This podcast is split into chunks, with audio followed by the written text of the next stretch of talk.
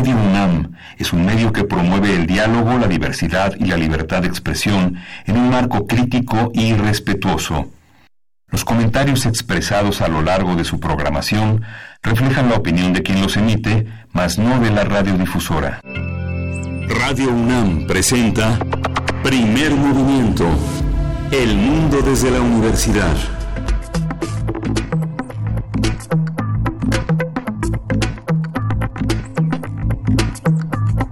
Siete con cuatro de la mañana, muy buenos días. Hoy es lunes, bienvenidos todos y todas. 30, 30 de septiembre, ya se acaba este mes, un mes que se ha tornado complicado, me parece, se ha tornado complicado para los mexicanos, pero está ya a punto de terminar. Durante esta semana queremos eh, decirles que el señor Miguel Ángel Quemain se estará tomando unas merecidas vacaciones, así que en los micrófonos nos estará acompañando Virginia Sánchez. Vicky, buen día, ¿cómo estás? Hola, ¿qué tal, Mere? Muy buenos días. Pues muy gustosa de estar aquí en este espacio de primer movimiento aquí en Radio UNAM.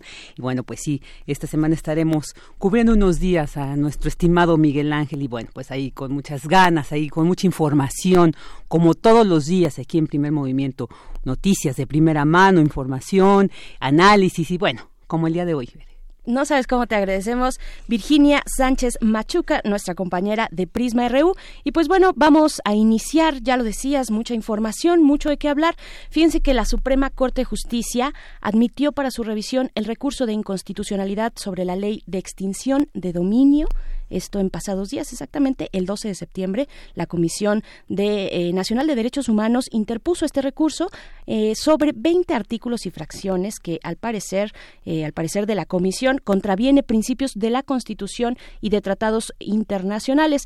Entre los puntos centrales de este recurso está, por ejemplo, la venta anticipada que permite a las autoridades enajenar, es decir, poner a la venta los bienes asegurados, aun cuando no se tenga un fallo, una sentencia que apunte a la culpabilidad del, propietario, eh, de, que se trate, del bien que se trate.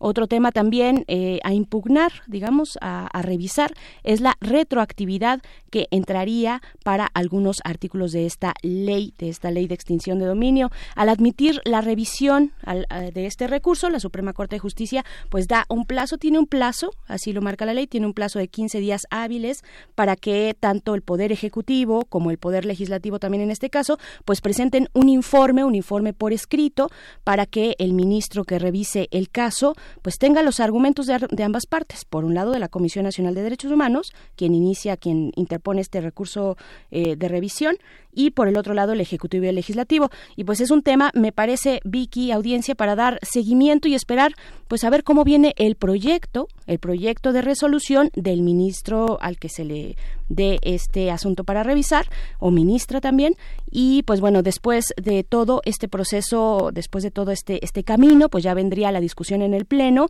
y ahí es donde me parece se va a poner muy interesante esta cuestión sobre la ley de extinción de dominio. ¿Cómo lo ves, Vicky? No, pues muy bien, y habrá que estar atento, como tú bien dices. Habrá que estar atento. ¿Cómo se resuelve? Un, tema muy importante, muy ahí sonado. Eh, generaba no mucha inquietud. Sí, no, desde el principio. Desde el principio tuvo ahí sus puntos eh, críticos, digamos, de los analistas, de los constitucionalistas, en este caso la Suprema Corte de Justicia de la Nación, ¿no? Y pues bueno, ahí está. Con esto iniciamos, con esto les damos la bienvenida. Eh, gracias a la Radio Universidad de Chihuahua. Estaremos con ustedes de 6 de la mañana a 7 hora de Chihuahua, 7 a 8 hora de la Ciudad de México, a través del 105.3, del 106.9 y del 105.7. Bienvenidos, Chihuahua.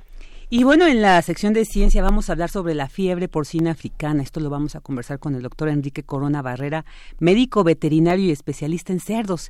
Y bueno, su línea de trabajo son las enfermedades infecciosas, especialmente en cerdos. Y bueno, está este tema de la fiebre porcina africana que también hay mucho que conocer al respecto. Así es, y también, como cada lunes, nos acompañará Teo Hernández en la sección de música de las Américas en tus oídos. Teo es coordinador del catálogo de música de concierto de la Fonoteca Nacional y en esta ocasión nos va a hablar acerca de la legendaria pianista Angélica Morales.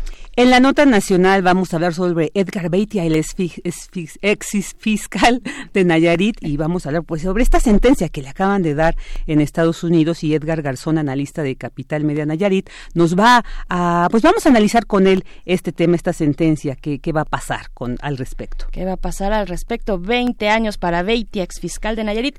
Y bueno, en nuestra nota internacional, el proceso electoral en Afganistán, vaya que ha tenido complicaciones, bueno, bueno, qué decir ya desde, mm, tengo entendido que son 12 años ya, mm, a ver, corríjanme por ahí, si no, 12 años desde la invasión norteamericana a Afganistán. Pues bueno, lo vamos a, eh, vamos a conversar sobre el proceso electoral para elegir presidente en ese país, en Afganistán. Esto en el comentario de Daniela López Rubí, quien es candidata a doctora en Ciencias Sociales, Políticas y Sociales y profesora de la FES Aragón. Y en la mesa del día vamos a hablar sobre la encuesta nacional de victimización, una encuesta creo que ya va en su novena, ¿no? Este, edición, que la edición que se levanta y se ha recabado datos muy importantes. Y vamos a hablar sobre los resultados de esta novena encuesta nacional con el doctor Juan Salgado, él es especialista en seguridad, pues para ver qué ha pasado, qué tanto se ha avanzado, qué, qué temas han surgido, cuáles ya se han resuelto, no sé, creo que ahí habrá mucho que, que conocer al respecto sobre esta encuesta nacional de victimización Así es, sobre todo qué, qué percepción tenemos las y los mexicanos acerca de la violencia, de los delitos, qué tipo de, delitos afectan nuestra vida cotidiana, cuál es la cifra negra, por ejemplo, también los delitos que no se denuncian, que es altísima, ¿no? cuáles se quedan también en los escritorios de los ministerios públicos ahí, pues, este, acumuladas, porque no tienen manera de, de pues, de salir, no tienen las capacidades, no tienen al personal eh, bien capacitado, suficiente en números también, en fin, interesante va a estar la mesa del día de hoy. Y también después, Biosfera en Equilibrio, nuestra sección de todos los lunes, antes de despedirnos con Clementina Equigua. Ella es bióloga y doctora en ciencias de la Facultad de Ciencias. Vamos a hablar sobre el conteo de las vaquitas marinas. Y pues bueno, de esta manera les damos la bienvenida en este lunes. ¿Cómo les va? ¿Cómo pinta su semana? Díganos eh, en nuestras redes sociales, arroba PMovimiento en Twitter, Primer Movimiento UNAM en Facebook y también, bueno, Vicky, pues tenemos que eh, dejar a que la audiencia decida si quieren escuchar o no alguna canción de José José, el príncipe de la canción. el pues, príncipe de la canción que nos ha dejado ahora sí desde este sábado y bueno, pues sí, como platicábamos, ver antes de forma parte indiscutible de nuestra cultura popular. Todos, todas conocemos una canción de, al menos una, si no es que varias, ¿no? Que nos han acompañado en fiestas con nuestros padres, madres, en cualquier momento. Entonces, bueno, si es una pérdida que nos gusta uno, pues va, eh, se siente, se resiente. Entonces ahí como dices, quien quieren escuchar una canción en especial, ¿por qué? Pues ahí, háganoslo saber a través de en Twitter arroba Movimiento y en Facebook Primer Movimiento UNAM, ahí también, o en nuestros teléfonos. Háganos saber si quieren escuchar alguna canción en especial de José José pues para recordarlo, empezar a recordar a nuestro príncipe de la canción. Y ahora nos vamos pues también a iniciar con música, vamos a escuchar Tiempo al Tiempo de Mr. Quilombo, este cantante madrileño, eh, muy, muy eh, interesante, una propuesta muy, muy rica. Y bueno, ha hecho algunas participaciones, esta que vamos a escuchar es una que hizo con Pascual Cantero, mejor conocido como Muerdo, un cantautor y poeta español también. Y bueno, vamos a escuchar Tiempo al Tiempo.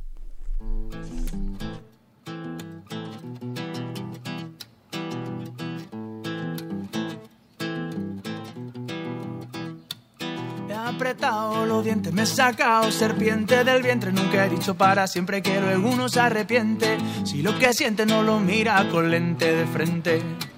Me he jugado a los dados el futuro y el pasado y he ganado un sentido y me he perdido en tu ombligo y me he enredado, bebiéndome mi tiempo exprimido. Y ahora que elegí usted la libertad y escogí sobrevivir como forma de pensar y tus besos ya no me daban razones de peso y ahora que me he muerto y he vuelto a renacer y en mi mundo del revés todo se ha descolocado con el viento. Me bajo al camello del barrio para pasar este desierto. Uy, uy, uy, uy, uy. Para que me cure habrá que darle tiempo al tiempo.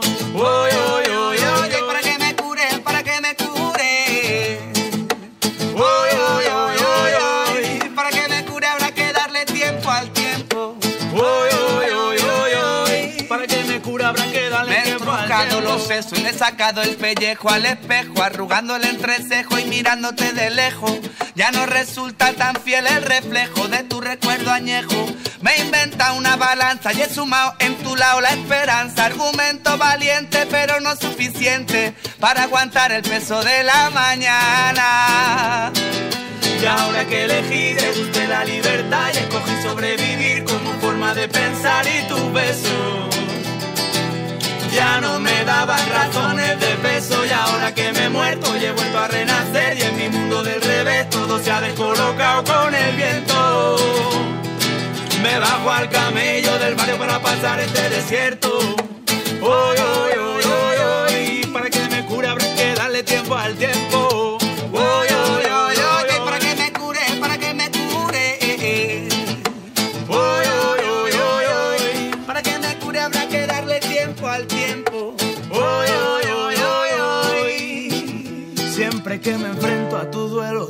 por detrás y me propones consuelo para acabar rodando por el suelo. Estrellas enredadas en el pelo Siempre que me encuentro sediento, es tu recuerdo el que me da alimento al momento, como un oasis en pleno desierto. Agüita de futuro incierto.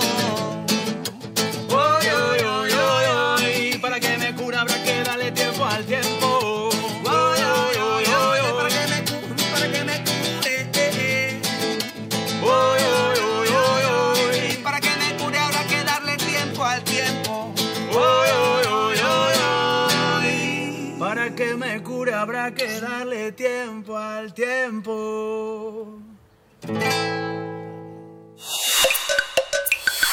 Primer movimiento. Hacemos comunidad.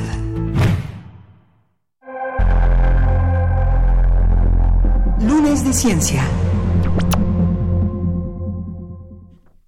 De acuerdo con la Organización Mundial de Sanidad Animal, la OIE, la peste porcina africana es una enfermedad viral grave que afecta a los cerdos domésticos y jabalíes. A pesar de que el virus no representa un riesgo para la salud humana, se transmite fácilmente a distintos países y no existe ninguna vacuna autorizada contra esta peste. Durante este año, México, Canadá y Estados Unidos han mantenido la alerta sanitaria en los aeropuertos para prevenir el ingreso de la peste porcina africana. Como parte de esta alerta, del 24 al 26 de septiembre, se llevó a cabo el mega simulacro de peste porcina africana 2019 en distintos estados de la República, con el fin de observar la capacidad de respuesta y control sanitario que se tiene en la entidad y en el país en caso de un embate de este virus. Sobre este caso, las autoridades mexicanas han resaltado que nuestro país tiene una importante tradición sanitaria de décadas y ha desarrollado la capacidad técnica para detectar y controlar a tiempo enfermedades exóticas para proteger el sector salud, productivo y económico. Actualmente se estima que México exporta cárnicos de cerdo a 27 de los principales mercados de los cinco continentes y en 2018 se enviaron 131 mil toneladas al exterior, sobre todo a Japón, China y Corea del Sur, según datos de la Secretaría de Agricultura. A partir de las notas sobre la epidemia, hablaremos sobre sus características, su localización geográfica y lo que implica para la salud pública mundial. Para ello nos acompaña ya en la línea el doctor Enrique Corona Barrera, quien es médico veterinario, especialista en cerdos, tiene una maestría en epidemiología y un doctorado en microbiología veterinaria. Sus líneas de trabajo son las enfermedades infecciosas, particularmente en cerdos. Bienvenido, doctor Enrique Corona. Muy buenos días. ¿Qué tal? Buenos días. Gracias. Pues, ¿qué, ¿qué, qué, es lo que sabemos? ¿Qué es lo que sabemos sobre esta fiebre porcina africana? ¿Cómo se manifiesta? ¿Qué tipo de virus es? Sí, es un virus de la familia Asfaviridae. Es un asfavirus. Eh, afecta a los cerdos principalmente y no tiene eh, transmisión hacia el humano. Eh, lo que es interesante de esta enfermedad es que es eh, de difusión rápida y afecta de manera importante a los cerdos y países que están eh, contagiados de la enfermedad no pueden exportar, no pueden comercializar internacionalmente, así que es una limitante y genera un una pérdida económica muy muy grande hacia los países que que contraen la enfermedad. ¿sí? Claro. ¿Y cómo se comporta, eh, doctor Enrique Corona, cómo se comporta este virus en los animales? Nos dice que no tiene un efecto en los humanos, ni no, no tiene ningún riesgo, digamos, eh, para, para humanos, ¿no? Sí, no, no, no lo hay. Eh, en los cerdos lo que ocurre es que hay una viremia, o sea, el virus está en la sangre y genera fiebre y hemorragias, hemorragias internas, ¿no? Una característica importante de esa enfermedad en los animales se tienen que hacer necropsias y a la necropsia hay un vaso agrandado, esplenomegalia se llama. Entonces hay un vaso agrandado, hay hemorragias en riñones, hay hemorragias en pulmón puede ser también, ¿sí? Entonces, los animales eh, mueren por hemorragias internas, fallos en órganos importantes como riñones, hígado. Entonces, eh, esa es la manifestación. Puede haber un poco de lesiones cutáneas, ¿sí? porque hay eh, esta ruptura de, vasos sanguíneos, entonces se manifiestan en, en piel. Eso es lo que ocurre con los animales. Doctor, doctor Corona, eh, señala que se manifiesta con hemorragias, pero ¿hay alguna otra, alguna otra manifestación a simple vista, digamos, para que se pueda detectar y atender a tiempo esta fiebre porcina en estos animales? Sí, son las lesiones cutáneas que comentaba y los animales se amontonan, tienen fiebre, tienen, eh, digamos, tipo escalofríos, y mm, es característico el comportamiento que tienen estos animales cuando contraen la enfermedad. Y también hay que diferenciarla con otra enfermedad parecida que es la peste porcina clásica o fiebre porcina clásica. Esta fiebre porcina clásica, México está libre de la enfermedad. Al principio del programa estábamos escuchando em, una cápsula de la OIE, o el preámbulo fue información de la OIE, la Oficina Internacional de Episotias. Entonces, la Oficina Internacional de Episotias es el órgano internacional que mm, tiene eh, hasta cierto punto el, la bueno, el control de las enfermedades a nivel internacional eh, y la OIE puede otorgar certificados de países libres de ciertas enfermedades y para el caso de México, a través de una campaña que se organizó entre los productores y los médicos veterinarios, se logró erradicar esa enfermedad del país. Entonces, esta enfermedad de la cual estoy hablando, la eh, fiebre porcina clásica, es un diagnóstico diferencial de la otra peste porcina africana claro, ¿y en qué se distinguen, doctor? Eh, para hablar de la, de la porcina africana, ¿cómo se transmite? Eh, ¿Qué tan mortal es? Mm, em, bueno, vamos a hablar un poco de lo que es la epidemiología de la enfermedad en estado natural, en África. Eh, se transmite por garrapatas. Entonces, pero ya ahora mismo ya no está en África la, solo la enfermedad, la enfermedad ya estuvo en algún momento presente en el Caribe, por ahí de los años 80, por ahí de los años 70 hubo otro brote en islas del Caribe como Haití, Jamaica y Dominicana. Brasil tuvo un brote de eh, peste porcina africana hace tiempo, ¿sí? y ahora eh, la transmisión es cerdo a cerdo. Ahora con esta situación de alerta, porque pues, el programa tiene que ver con esta situación de alerta, eh, la enfermedad se presentó, apareció en Georgia, ¿sí? La ex Soviética. Hubo unos brotes ahí y de ahí se ha dispersado a Europa del Este, Polonia, ahora está en China y otros países asiáticos, China,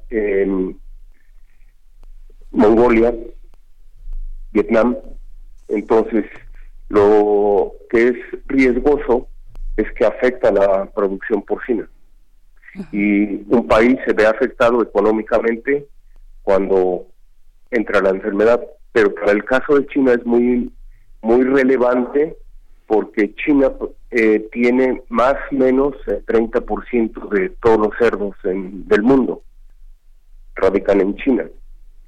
Y lo que es también relevante es que la manera de controlarlo es solo sacrificio de los animales. Entonces, que haya caído la enfermedad en China implica el sacrificio de una cantidad enorme de animales. Ese es por un lado, el sacrificio. Para realizar el sacrificio pues, se necesitan recursos, pero también el sacrificio implica el recurso eh, de los animales. O sea, los, em, la actividad eh, pecuaria pues se viene abajo porque se tienen que sacrificar una cantidad enorme de animales.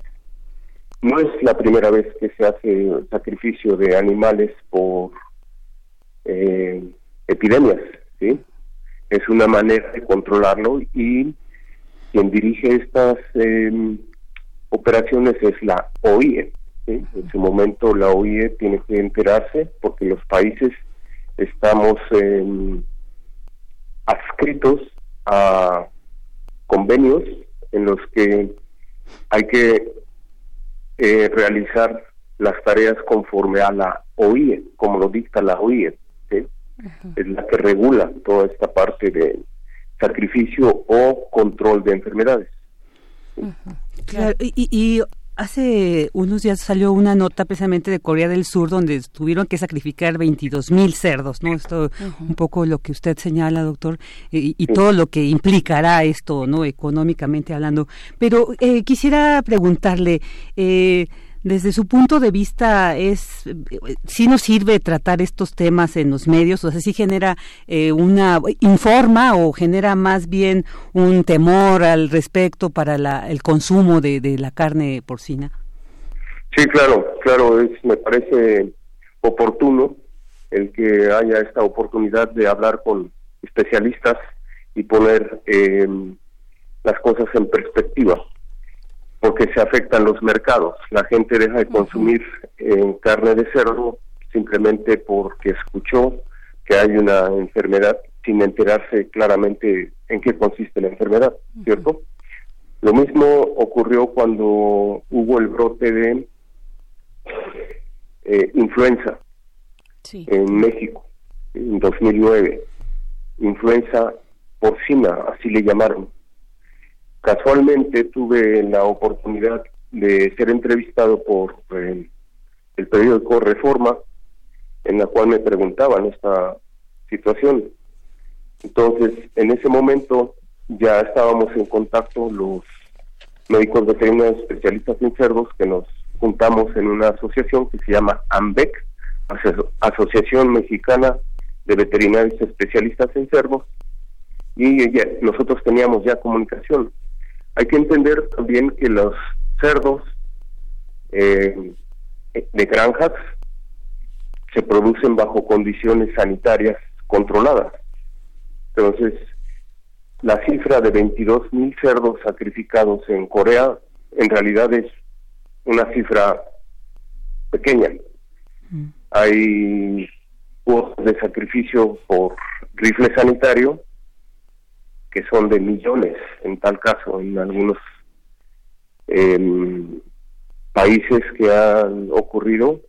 Vamos a poner el ejemplo de fiebre porcina clásica en Holanda en 1997 tuvieron que sacrificar alrededor de 6.5 millones de cerdos pues por control de la enfermedad. Entonces, ¿de qué depende que se controle de esa manera eh, las enfermedades? Depende de varias circunstancias y una de esas es la circunstancia económica. Un país que está infectado por eh, estas enfermedades de las cuales estamos hablando, son eh, solo dos ejemplos, ¿no? claro. Peste porcina, eh, peste porcina africana y fiebre porcina clásica. Esas dos enfermedades limitan el comercio internacional. Entonces los países, sus comités de salud animal, se reúnen para ver qué es lo más conveniente.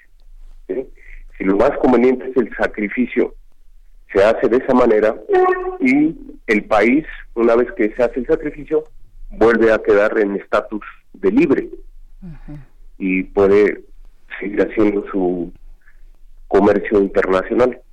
Si decide a través de vacunación, puede hacerlo a través de vacunación con la situación de que eh, erradicar la enfermedad le puede llevar 6, 10, 15, 20 años.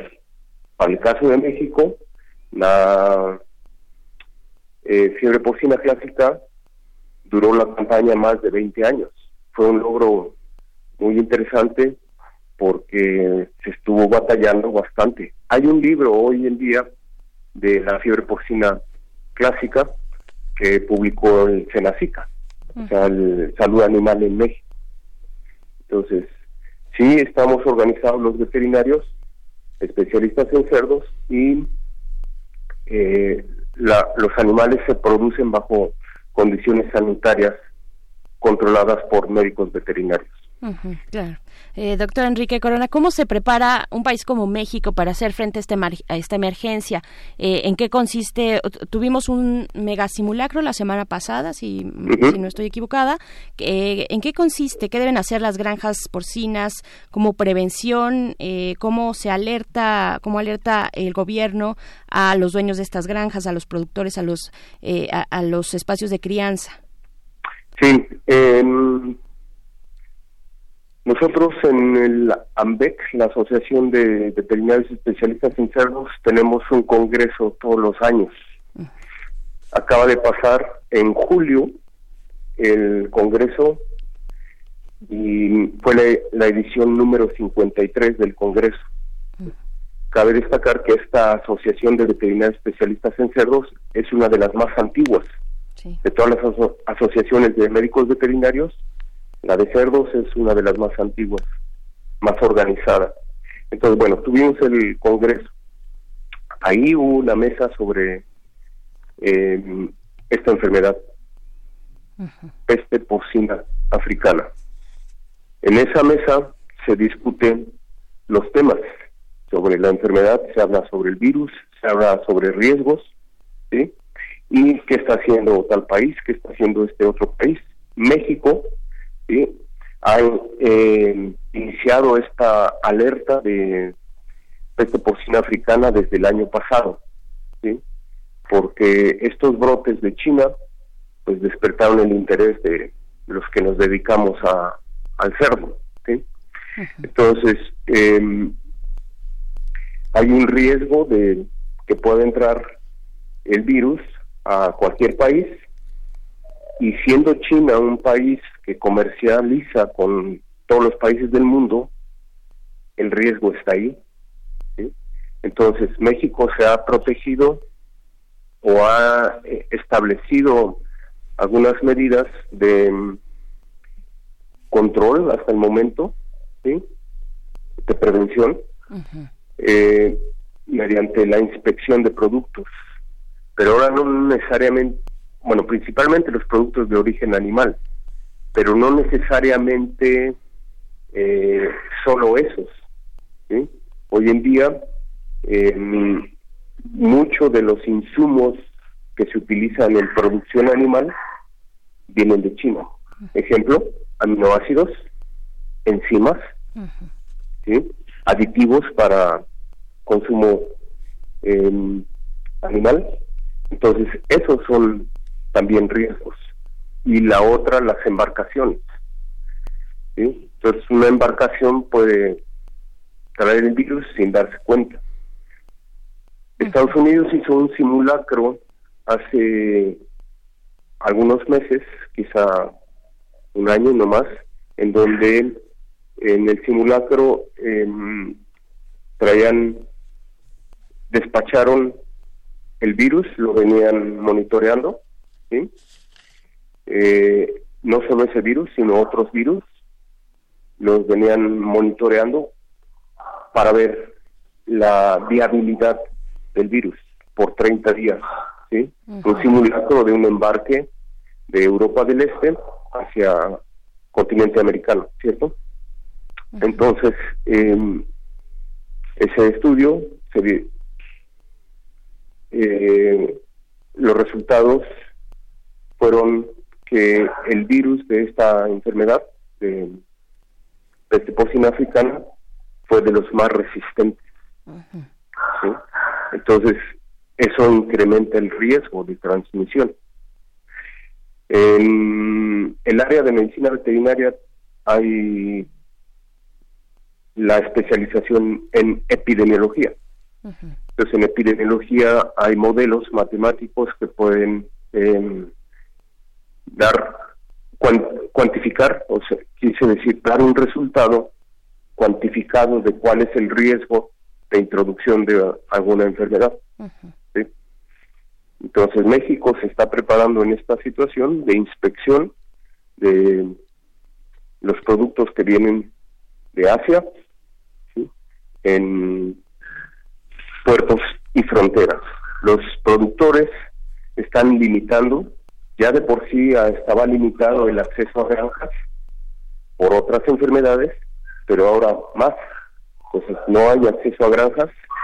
Y la otra es que se tienen que inspeccionar los insumos para preparar alimentos balanceados para los cerdos. Claro. Doctor, ¿cuándo, ¿cuándo, es momento, cuándo sería eh, momento, cuáles son las señales, digamos, de alerta cuando eh, se piensa eh, cómo funcionaría, digamos, poner en marcha una cuarentena para nuestro país?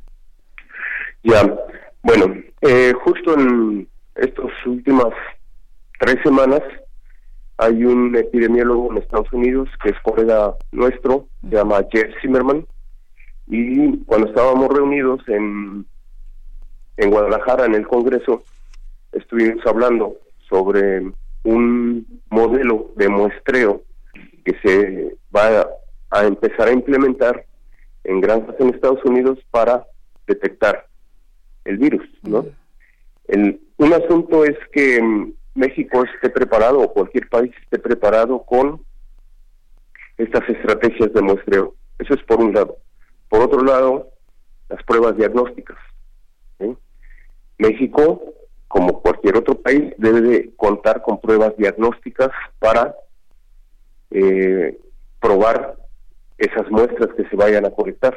Entonces, eso es lo que está haciendo México. Está eh, preparándose con pruebas diagnósticas para que en el momento que empiece a haber algo sospechoso, se pueda tener un resultado pronto y rápido y actuar. Lo que es importante mencionar también es que no existe vacuna de momento. No hay vacuna contra esta enfermedad. Eh, y el control es necesariamente sacrificio. Es un tema interesante la parte de la vacuna porque mm, se ha hecho investigación. El virus no es tan fácil de, trabajar en el laboratorio para poder eh, generar, crear una vacuna no hay imposibles, ¿verdad? Pero no es tan fácil, porque tiene una cantidad de proteínas que a veces están unas, a veces están otras, y la parte de una vacuna que sea eficaz todavía no no se tiene ese estudio, ¿no? Entonces es sacrificio hasta el momento. Bien, sí, qué, qué, qué, fuerte, qué complicado. Eh, doctor, pues nada más recordar que es, estamos hablando de esta fiebre porcina africana eh, y que, pues bueno, el, digamos que no afecta a los humanos, no se transmite hacia humanos, es un virus que se eh, transporta entre animales, entre cerdos y pues que México ha hecho este simulacro la semana pasada y estamos pues estaremos atentos atentas a lo que pueda ocurrir eh, eh, hay que poner atención decía usted, eh, pues no perder la calma. El gobierno, digamos, y las organizaciones eh, como esta AMBEC, pues están al tanto de esta situación porque son productos no solamente directamente de cárnicos, sino los derivados, ¿no? Es lo que nos comentaba. Sí, derivados e insumos. Insumos, para la producción. Así es. Como enzimas, eh, aditivos, em, aminoácidos que se producen en China, vitaminas que se producen en China y bueno, eh, también hay que contemplar que la industria farmacéutica tiene sus controles, ¿no? Hay barreras físicas, hay áreas limpias, hay áreas sucias, pero también la parte de transportes. Muchas de las enfermedades viajan en vehículos y no, no se da uno cuenta. Entonces, todo eso en las granjas, de por sí existe un área de bioseguridad. Entonces, un área de bioseguridad consiste en estar eh, asperjando desinfectantes en llantas de vehículos, en los vehículos, y el acceso a las granjas debe de ser mediante ropa de la misma granja, botas de la misma, botas de hule, me refiero, de la misma granja, indumentaria de trabajo que se proporciona en las mismas granjas para evitar eh, que en la ropa o en el calzado de los visitantes pudiera ir algún agente patógeno, pero tampoco es de que cualquier persona puede entrar a una granja, ¿no? Claro. Hay veces que nosotros los veterinarios tenemos que hacer visitas a granjas y eso es lo que tenemos que hacer, utilizar indumentaria de trabajo proporcionada por la misma granja para reducir riesgos. Aquí lo interesante es que se quede el concepto. Hay que reducir riesgos. En eso consiste todo este eh, preparación que está haciendo México, los simulacros, por ejemplo, eh, las charlas. Ha habido un movimiento, ¿eh? O sea, sí los em, veterinarios que están en el campo o que estamos en el campo, estamos al tanto de esto, por supuesto. O sea, no es algo, que, que haya parecido así.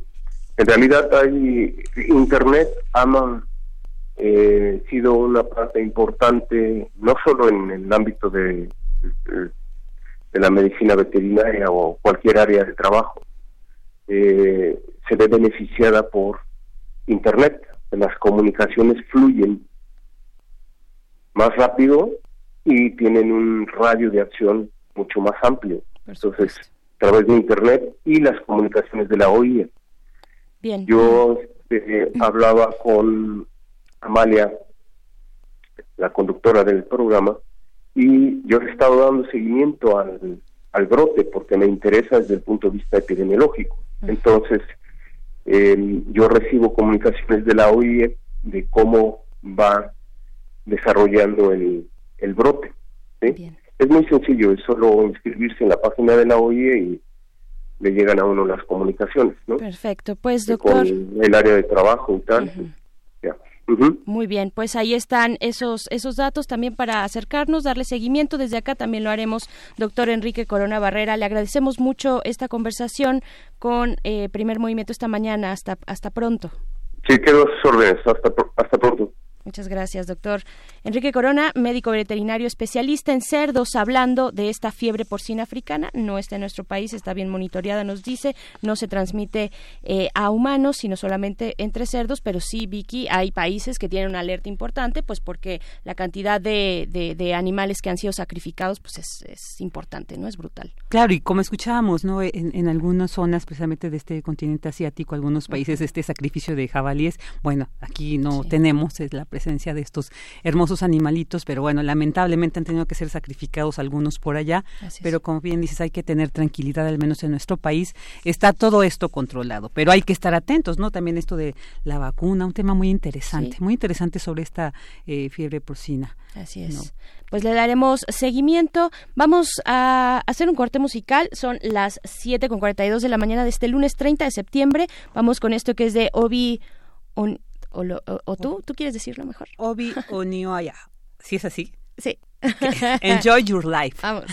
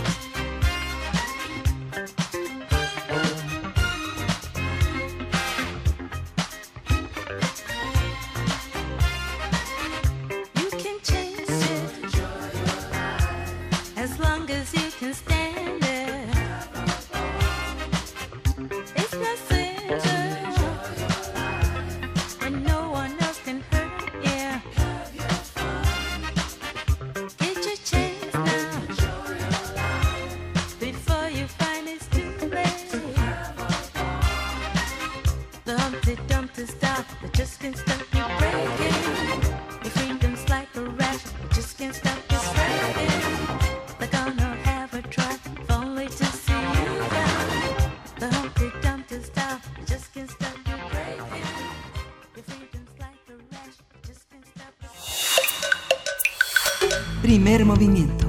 Hacemos comunidad. Estamos de vuelta en la cabina de primer movimiento. Eh, Vicky, Vicky Sánchez Machuca nos acompaña, pues en la conducción eh, estarás lunes, martes y miércoles. Eh, ya después, el jueves y viernes, también otro compañero estará por acá, de otro compañero de Radio UNAM, porque Miguel Ángel Quemain pues está de vacaciones, está tomando una buena semana, muy merecida de vacaciones.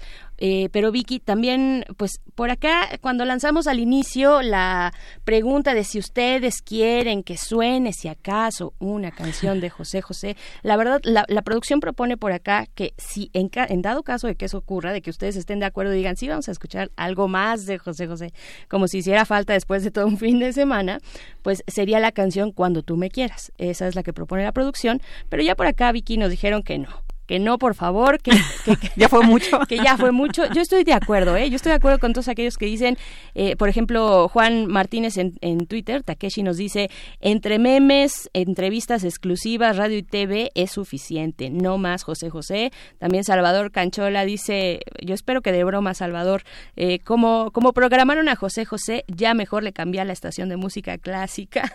no, regresa, regresa.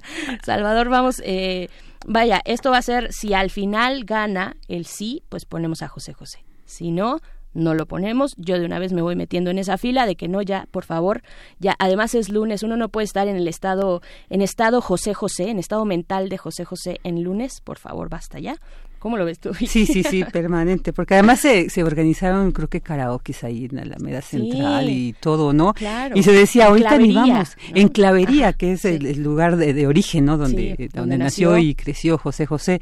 Y sí, yo creo que, bueno, eh, como decíamos, forma parte de la cultura, pues lo vamos a escuchar en todos lados. Yo creo que qué mejor homenaje para los artistas que pues que permanezcan ahí, no solamente un día ahí a tiborrarnos de tanto de su material, porque pues vamos a tener digo, fiestas por mucho y entonces seguramente José José nos estará acompañando por mucho tiempo. Pero como dices, estaremos atentos ahí a lo que nos dicen pues nuestros radioescuchas. Si gana el sí, tenemos que ser democráticos y lo pondremos. Pero créanos que vamos a ser sinceros. Si gana el no, Sí, ¿eh? no, no vamos a insistir. No vamos a insistir. no les vamos a rogar. Pues bueno, son las 7 con 48. Vámonos con lo que sigue. Vamos a escuchar la música de las Américas en tus oídos, que ya está Teo Hernández en la línea. La música de las Américas en tus oídos. Querido Teo Hernández, ¿cómo estás? Te saludamos en esta cabina. Vicky Sánchez, invitada especial en la conducción, y Berenice Camacho. Eh, muy buenos días. Buenos días, Berenice, Vicky, bienvenida y si nos está escuchando Miguel Ángel, pues un abrazo para él con unas merecidas vacaciones. Yo espero que no nos esté escuchando, Teo, que esté con los piecitos en la arena eh, o, descansando. Y pues bueno, eh, llegamos a este momento para, de verdad que entre nuestros radioescuchas, muy esperado esta sección de Música de las Américas en tus oídos. Hay que decir, para quien no lo ha escuchado, que Teo Hernández es coordinador del catálogo de música de concierto de la Fonoteca Nacional. Y en esta ocasión, Teo, para hablar de la pianista legendaria Angélica Morales. Cuéntanos, por favor. Sí, así es. Pues mira, una de las de las entradas de la Wikipedia un, es la de Angélica Morales, ¿no? Este tenemos un concurso de piano Angélica Morales y de alguna forma todos hemos este, bueno, en el medio, sobre todo en el medio pianístico en México, se ha escuchado hablar de Angélica Morales. El problema es que realmente han leído su biografía, los que fueron a sus conciertos en algún momento pudieron haber escuchado a esta legendaria pianista, pero no le gustaba grabar. No le gustaba grabar y entonces pues tenemos una grabación que hizo hace muchísimos años en discos de 78 del triple concierto de Beethoven con un director legendario también que se llama Felix Weingartner. Eh, después como que se pierde así en la cuestión de las grabaciones hasta que hasta que en los años 70 graba el clave bien temperado de Johann Sebastian Bach para un eh, para una edición no comercial y después graba un disco de Liz y es todo lo que tenemos de Angélica Morales como registro sonoro. Entonces, ante tan legendaria pianista que no se ha oído nada, bueno, las expectativas las expectativas son enormes. ¿Por qué es tan importante esta pianista? Bueno, esta es este Angélica Morales nació en Aguascalientes en 1911 e inmediatamente fue reconocida como una niña prodigio. Después de estudiar con varios maestros así como eh, enormes como Egon Petri, como Joseph Levin, eh, estudió en Berlín con uno, uno, de los discípulos más queridos de Franz Liszt, que se llama Emil von Sauer. También aquí hay una cosa interesante porque Emil von Sauer le llevaba aproximadamente 50 años a Angélica Morales y se enamoran, cuando se enamoran este andan juntos, pero no se pueden casar porque este todavía vivía la esposa de Emil von Sauer. Por fin se muere la esposa de, de Emil von Sauer y se logran casar, pero Angélica Morales nunca es bien vista en Europa. Entonces, Angélica tiene un carácter un poco, un poco difícil, da giras por, por todo el mundo, viene a México, en México no es muy reconocida. El caso es que acaba dando clases en Estados Unidos y muere. Pero, entonces todo el mundo se pregunta, bueno, sí, ¿y cómo sonaba esta gran pianista que enamoró a Emil von Sauer, que este, que los periódicos y la crítica en Europa decían que era maravillosa y que no le gustaba grabar. Bueno, pues resulta que hay una cosa muy interesante. Ella le gustaba estudiar estudiarse a sí misma a través de la autocrítica. Y entonces se ponía una grabadorcita por ahí y se grababa a sí misma y luego y luego se oía y decía, ah, pues esto me salió bien, esto me salió mal. Entonces tenemos una serie de registros que ella dejó en este en una en unas en unas cajas y que cuando vino a México los los dejó aquí.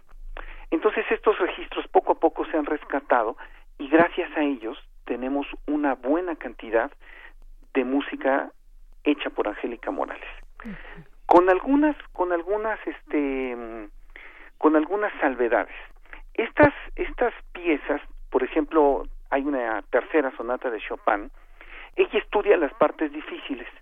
Y la parte fácil no la hace porque pues porque no no no es que sea fácil pues pero la parte lenta que no requiere tanta cuestión digamos virtuosismo técnico no la estudia porque ya le sale entonces cuando recuperamos esta cinta resulta que no está este movimiento. Estas cintas están en el Centro Nacional de las Artes y pertenecen al CENIDIM y con ellas se sacó un álbum de cuatro discos compactos. Sin embargo, también existen en algunas estaciones de radio algunos, este, algunos registros y también en el Archivo de Bellas Artes. Por ejemplo, en 1954 Angélica Morales vino a México y tocó con la Orquesta Sinfónica Nacional el concierto para piano número 2 de Brahms. Este concierto es un concierto sumamente difícil y, y además enorme, ¿no? muy opulento y, lo y la dirigió el legendario maestro eh, Clemens Krauss, que era amigo de Richard Strauss y, formaba parte de la élite de, de, directores de la primera mitad del siglo XX. Bueno, pues resulta que después del concierto se muere Clemens Krauss. Entonces como que queda marcada eh, Angélica Morales y ya no quiere volver a tocar el concierto para, para piano 2 de Brahms. Pero bueno, ahora lo que les pienso proponer para que escuchemos es algo que en la que ella era verdaderamente fantástica, que son dos preludios del clave bien temperado. Estos son una grabación que hizo para un festival cervantino y son verdaderamente extraordinarios. muy bien. Ella era una era era muy fijada en las cuestiones de detalle y en la cuestión polifónica. Para esto, el clave bien temperado es como el, la música que todos los pianistas, es, y no solo todos los pianistas, todos los músicos deben de estudiar para entender lo que es la polifonía. El clave bien temperado es un preludio y una fuga sobre cada una de las tonalidades que se pueden formar, por eso son 24 preludios y fugas que por así decirlo, le salieron también abajo la primera vez que incluso hizo un libro dos. Entonces hay dos libros del clave bien temperado. Lo que vamos a escuchar es el preludio número dos del primer libro del clave bien temperado, bueno, preludio y fuga del clave bien temperado por Angélica Morales. Ya lo estamos escuchando de fondo, vamos a darle este espacio y volvemos contigo, Teo. Sí, muy bien.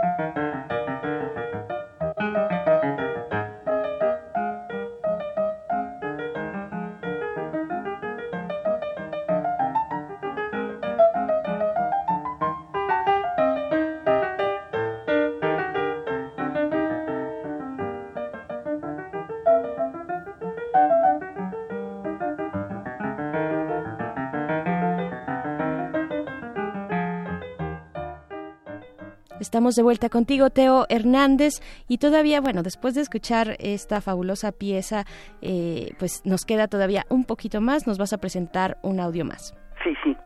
Cuéntanos, bueno, por, favor. me gustaría que, que escucháramos la enorme claridad, la independencia que existe entre las entre las melodías, entre la mano derecha y la mano izquierda, o sea, la parte aguda y la parte, digamos, grave del piano llevan diferentes diferentes melodías y esto lo resalta muy bien Angélica Morales esta comprensión de lo que es de lo que es la polifonía. Nada más como punto interesante el clave bien temperado es una especie de prueba que hace que hace Bach para demostrar que se puede escribir música en cualquiera de las tonalidades. No nos vamos a meter en asuntos técnicos pero esto da por resultado 24 preludios y fugas en, en cada una de, de, estas de estas tonalidades que se pueden formar ¿no? y un preludio es una forma muy libre y una fuga es una forma muy estricta. Entonces con esto Bach dice miren con lo libre y con lo estricto podemos hacer esto. Este es este es el, el, el gran valor que tiene el clave bien temperado en, en muy resumidas cuentas. Además tiene un valor musical bueno enorme, ¿no? Bien, pues estamos ya a punto de despedirnos eh, contigo, Teo Hernández, y ya estamos empezando a escuchar la siguiente pieza que nos presentas. Mm. Dinos, por favor, de qué se trata y, bueno, de esta manera ya nos vamos a despedir. Es el tercer preludio y con la fuga mm. del Clave Bien Temperado, libro 1, por Angélica Morales, en una grabación en vivo que lamentablemente no tenemos todo el, el clave bien temperado eh, en esta grabación de este concierto, y pertenece al acervo de Radio Educación. Fantástico. Teo Hernández, te mandamos un abrazo, nos quedamos con esto escuchando y nos encontramos el próximo el próximo lunes. Muchas el próximo lunes. Muchas gracias. Hasta luego. Hasta luego. Hasta luego. Nos despedimos de Radio Universidad de Chihuahua. Sí, claro, nos despedimos a quienes nos sintonizan a través de las frecuencias de Radio Universidad de Chihuahua al 105.3, 106.9 y 105.7.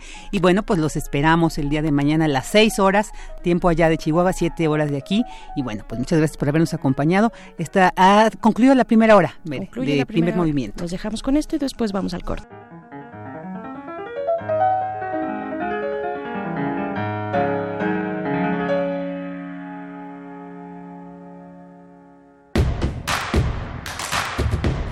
Síguenos en redes sociales. Encuéntranos en Facebook como Primer Movimiento y en Twitter como arroba PMovimiento. Hagamos comunidad.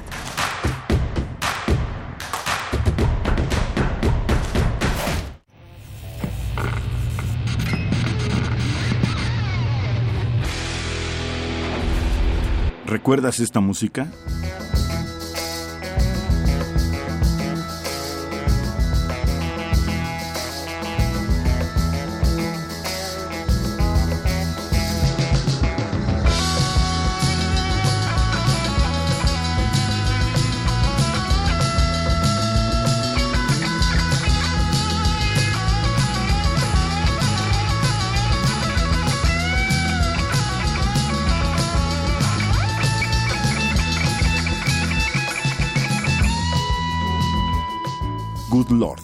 Paladin, 1972. Recuerda y revive con nosotros cuando el rock dominaba el mundo. Todos los viernes a las 18.45 horas por esta frecuencia, 96.1 de FM. Radio UNAM, Experiencia Sonora. En Movimiento Ciudadano sabemos que no te equivocaste al votar por un cambio. No te equivocaste al votar por un mejor futuro, aunque vayamos hacia el pasado. No te equivocaste en votar por la honestidad, aunque sigan la mentira y la manipulación. No te equivocaste al votar por la educación y la ciencia, aunque quien gobierna la desprecia. Hace un año no te equivocaste y no puedes hacerlo ahora. No dejemos de exigir que el cambio por el que votaste se haga realidad. Movimiento Ciudadano, el movimiento de México. La experiencia cultural más importante del año está por comenzar. El Festival Internacional Cervantino trae para ti 2.000 artistas de todo el mundo, con Canadá y el estado de Guerrero como invitados. Del 9 al 27 de octubre. Ven a compartir la magia y la fiesta en las calles y recintos de Guanajuato. Consulta la programación en festivalcervantino.gov.mx o en redes sociales. Secretaría de Cultura. Gobierno de México. Aceptar nuestra naturaleza es un paso enorme en nuestra identidad y se vuelve aún más difícil de dar cuando los que deben aceptarnos son nuestros seres queridos.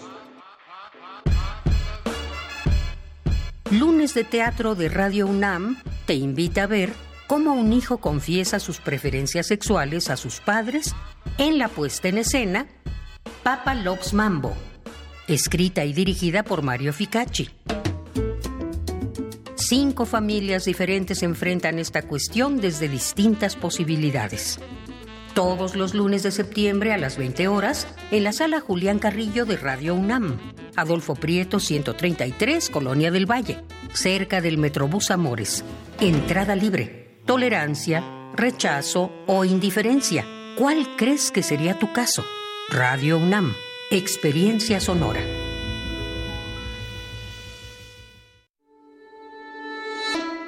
Ai Weiwei. Restablecer memorias. Restablecer memorias. A pesar de la distancia geográfica, el artista de origen chino explora los traumas de las experiencias de China y México en un relato que apela a la obligación de construir la memoria social. Museo Universitario Arte Contemporáneo. MUAC, en Ciudad Universitaria, del 13 de abril al 6 de octubre.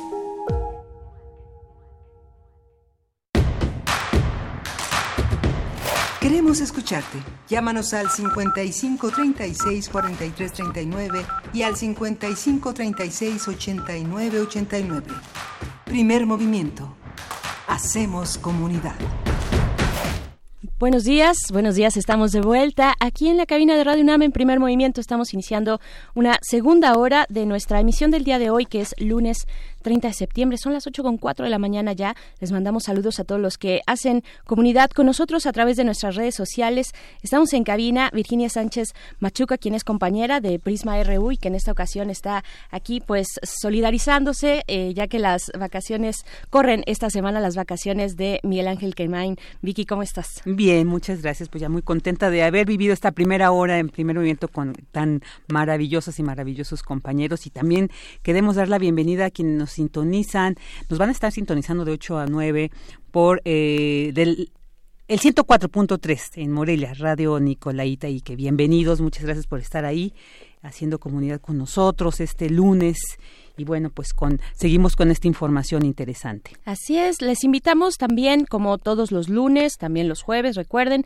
está la Gaceta Universitaria, la pueden consultar en línea en gaceta.unam.mx. En esta ocasión la Gaceta pues eh, tiene en la portada la órbita de la mini cámara espacial, ya que bueno, la universidad está involucrada en este esfuerzo interesante, es una alianza internacional entre 83 institutos de investigación, más de 600 investigadores de distintos países, incluido México, también Italia, Japón, Estados Unidos, Rusia, Francia y Polonia. La UNAM se suma a través del Laboratorio de Instrumentación Espacial, el LINX, del Instituto de Ciencias Nucleares. Y bueno, al, en, en, este, pues, en esta participación de la UNAM está al frente el doctor Gustavo Medina Tanco, quien es investigador de ese instituto, y él dice, bueno, pues acerca de este prototipo, bueno, ¿en qué consiste? Dice que es el primero eh, el primer prototipo orbital de una nueva generación de detectores espaciales de rayos cósmicos ultra altas energías.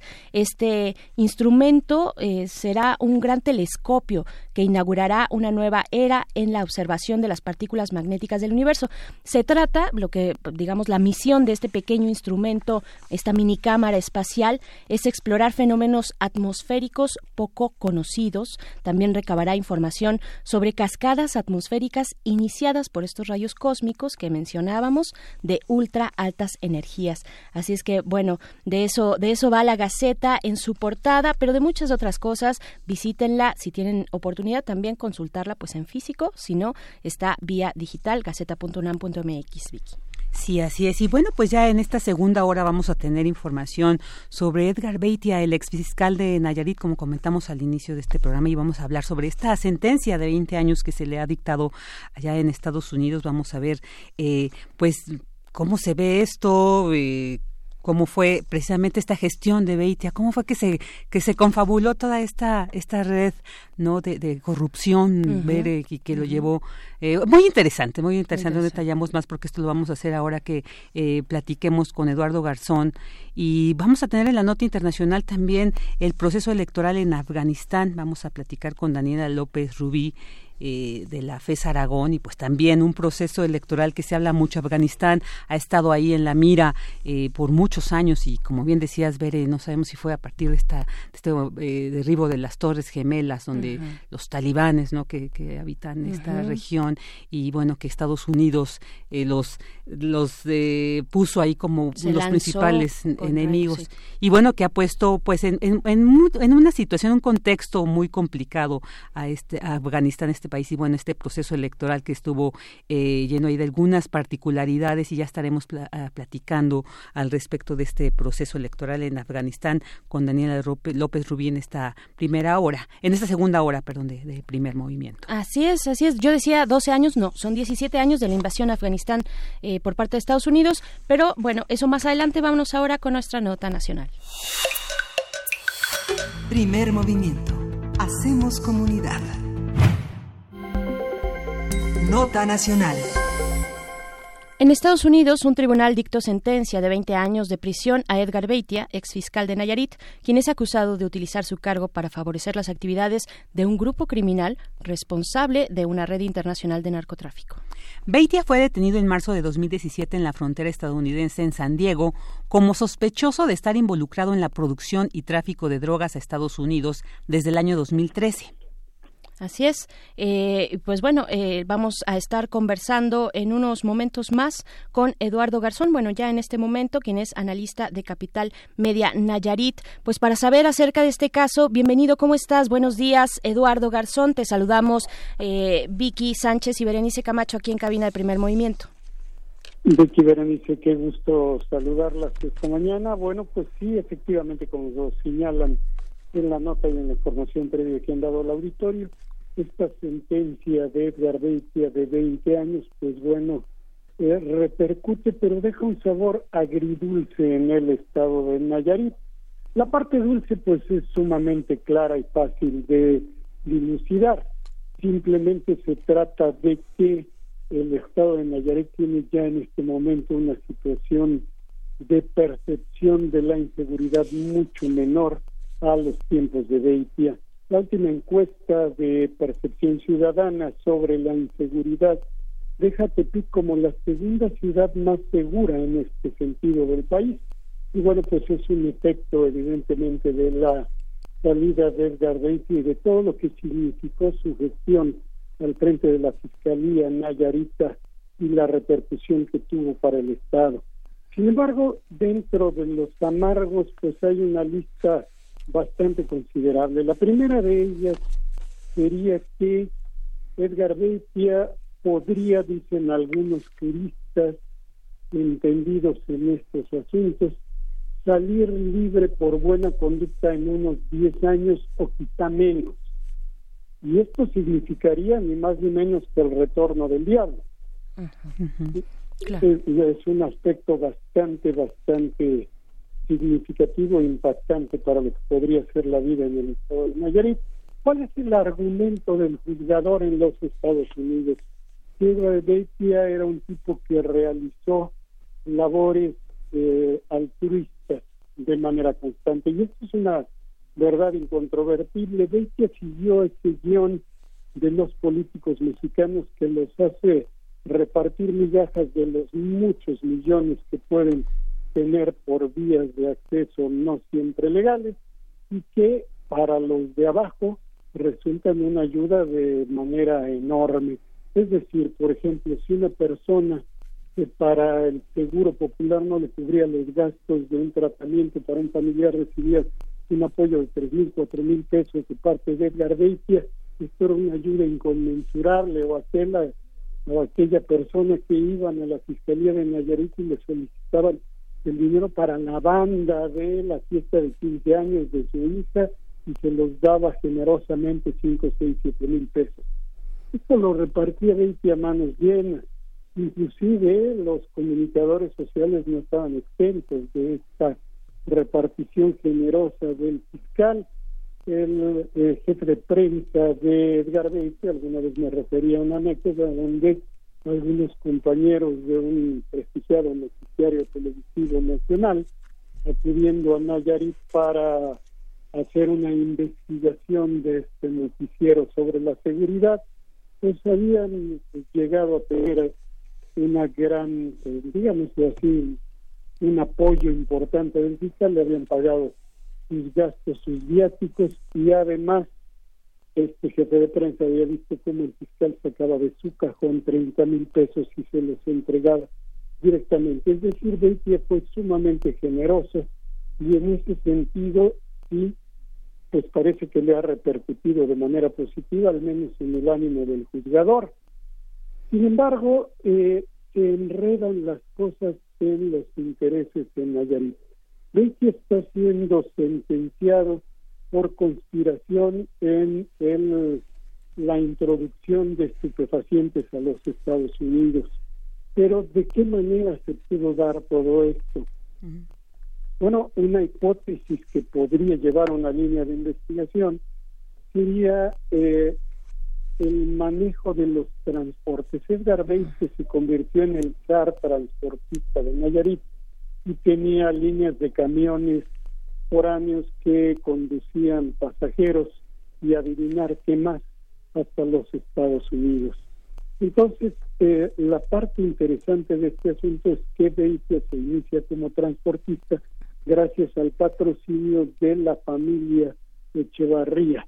Es decir, hoy el gobernador de Nayarit, Antonio Echevarría García, es hijo de Antonio Echevarría Domínguez, ex gobernador de Nayarit, que fue patrocinador de Beitia en estos negocios. Obviamente los Echevarría no tendrían por qué estar involucrados en el trasiego de estupefacientes, pero sí en el asunto de venderle al señor las unidades que podrían haber llevado este estos eh, sustancias a los Estados Unidos.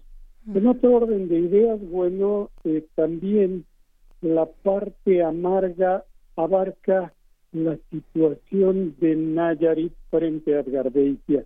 Podríamos llenar horas de comentarios, Vicky Berenice, sobre las extorsiones que llevaba a cabo el ex fiscal a través de lo que él construyó prácticamente como un castillo feudal en la Fiscalía General del Estado de Nayarit. Y allí el señor Beitia, pues en este castillo también usaba mazmorras y cuartos de tortura y en este tenor muchísimos ciudadanos nayaritas fueron despojados de sus bienes, terrenos, casas y negocios de manera sumamente violenta, en donde el fiscal los llevaba a través de la policía Nayarit, que eran, por cierto, policías que operaban encapuchados y que nadie conocía su identidad, llegaban, levantaban a la persona en cuestión, lo llevaban frente al fiscal, y si no quería vender a precio de risa sus posesiones, bueno, pues era sometido a torturas bastante severas, hasta que aflojaba todo, incluyendo su patrimonio. Y entonces estos sistemas de Beitia permanecen todavía sin castigo en el estado de Nayarit. Ciertamente hay 17 carpetas de investigación en la Fiscalía de Nayarit en este momento en contra del ex fiscal, y ya el gobernador Antonio Echevarría García le retiró el fiat del notariado porque su compadre, el ex gobernador Roberto Sandoval Castañeda, pues lo hizo notario y gracias a la notaría de Beitia, pues ahí se daba fe y legalidad de todas las compraventas hechas de manera forzada, de todas estas extorsiones. Todo esto, Vicky Berenice, pues no está siendo contemplado en la sentencia y todo esto mantiene un agravio profundo en la sociedad nayarita. Y la otra parte del asunto pues es Sandoval, el exgobernador, el compadre del tal, aquel hombre que cuando cayó Beatty expresaba a sus más cercanos, esto es una desgracia. Y era una desgracia ciertamente para él y para sus allegados. Roberto Sandoval cuenta con 11 carpetas también de investigación en la Fiscalía de Nayarit, pero el sentimiento es exactamente el mismo. Y la parte más amarga es que hace justicia en los Estados Unidos, pero en México el sistema corrupto de eh, el poder judicial sigue permitiendo que quien delinca permanezca en libertad. Y aquí la complicidad de Sandoval pues ha sido eh, bien documentada en algunos testimonios en donde el gobernador le daba instrucciones al fiscal de ver si ya aquella persona que querían despojar de sus bienes podía haber sido suficientemente amable para conceder en la compraventa.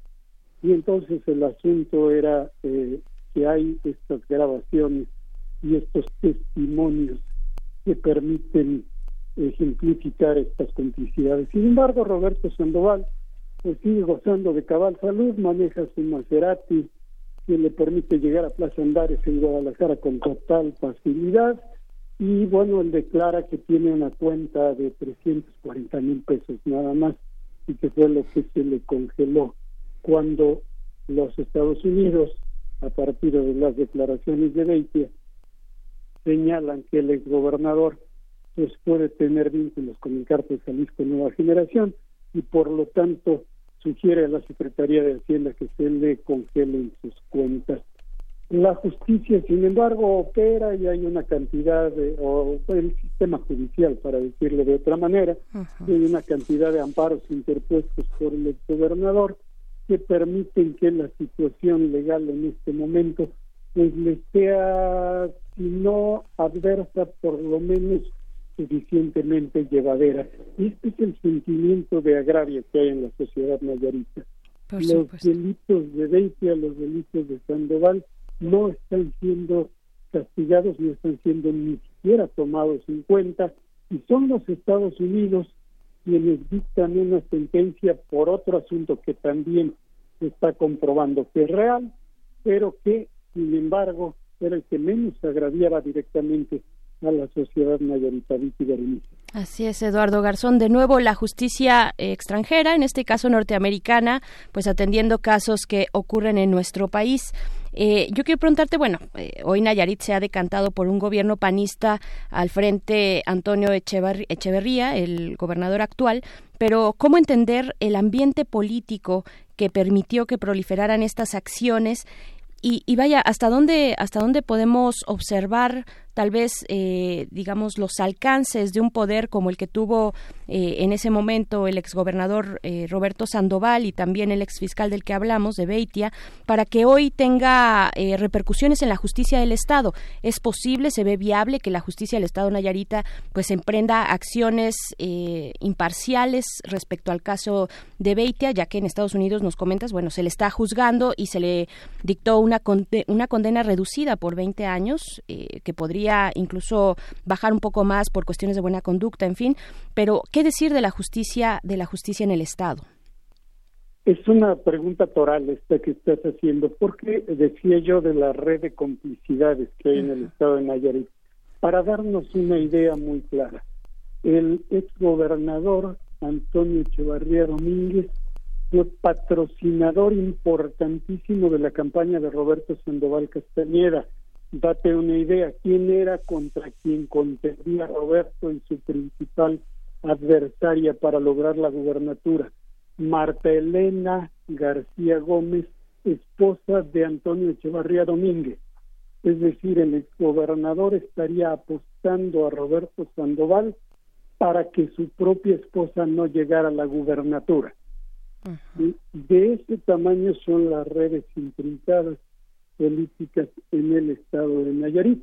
Y obviamente en este momento Antonio Echevarría García llega a, tomar posesión y desde su discurso de toma de posesión señala que van a caer los corruptos y van a estar en la cárcel. Hasta la fecha eso no ha ocurrido y me parece que no va a ocurrir en el corto plazo.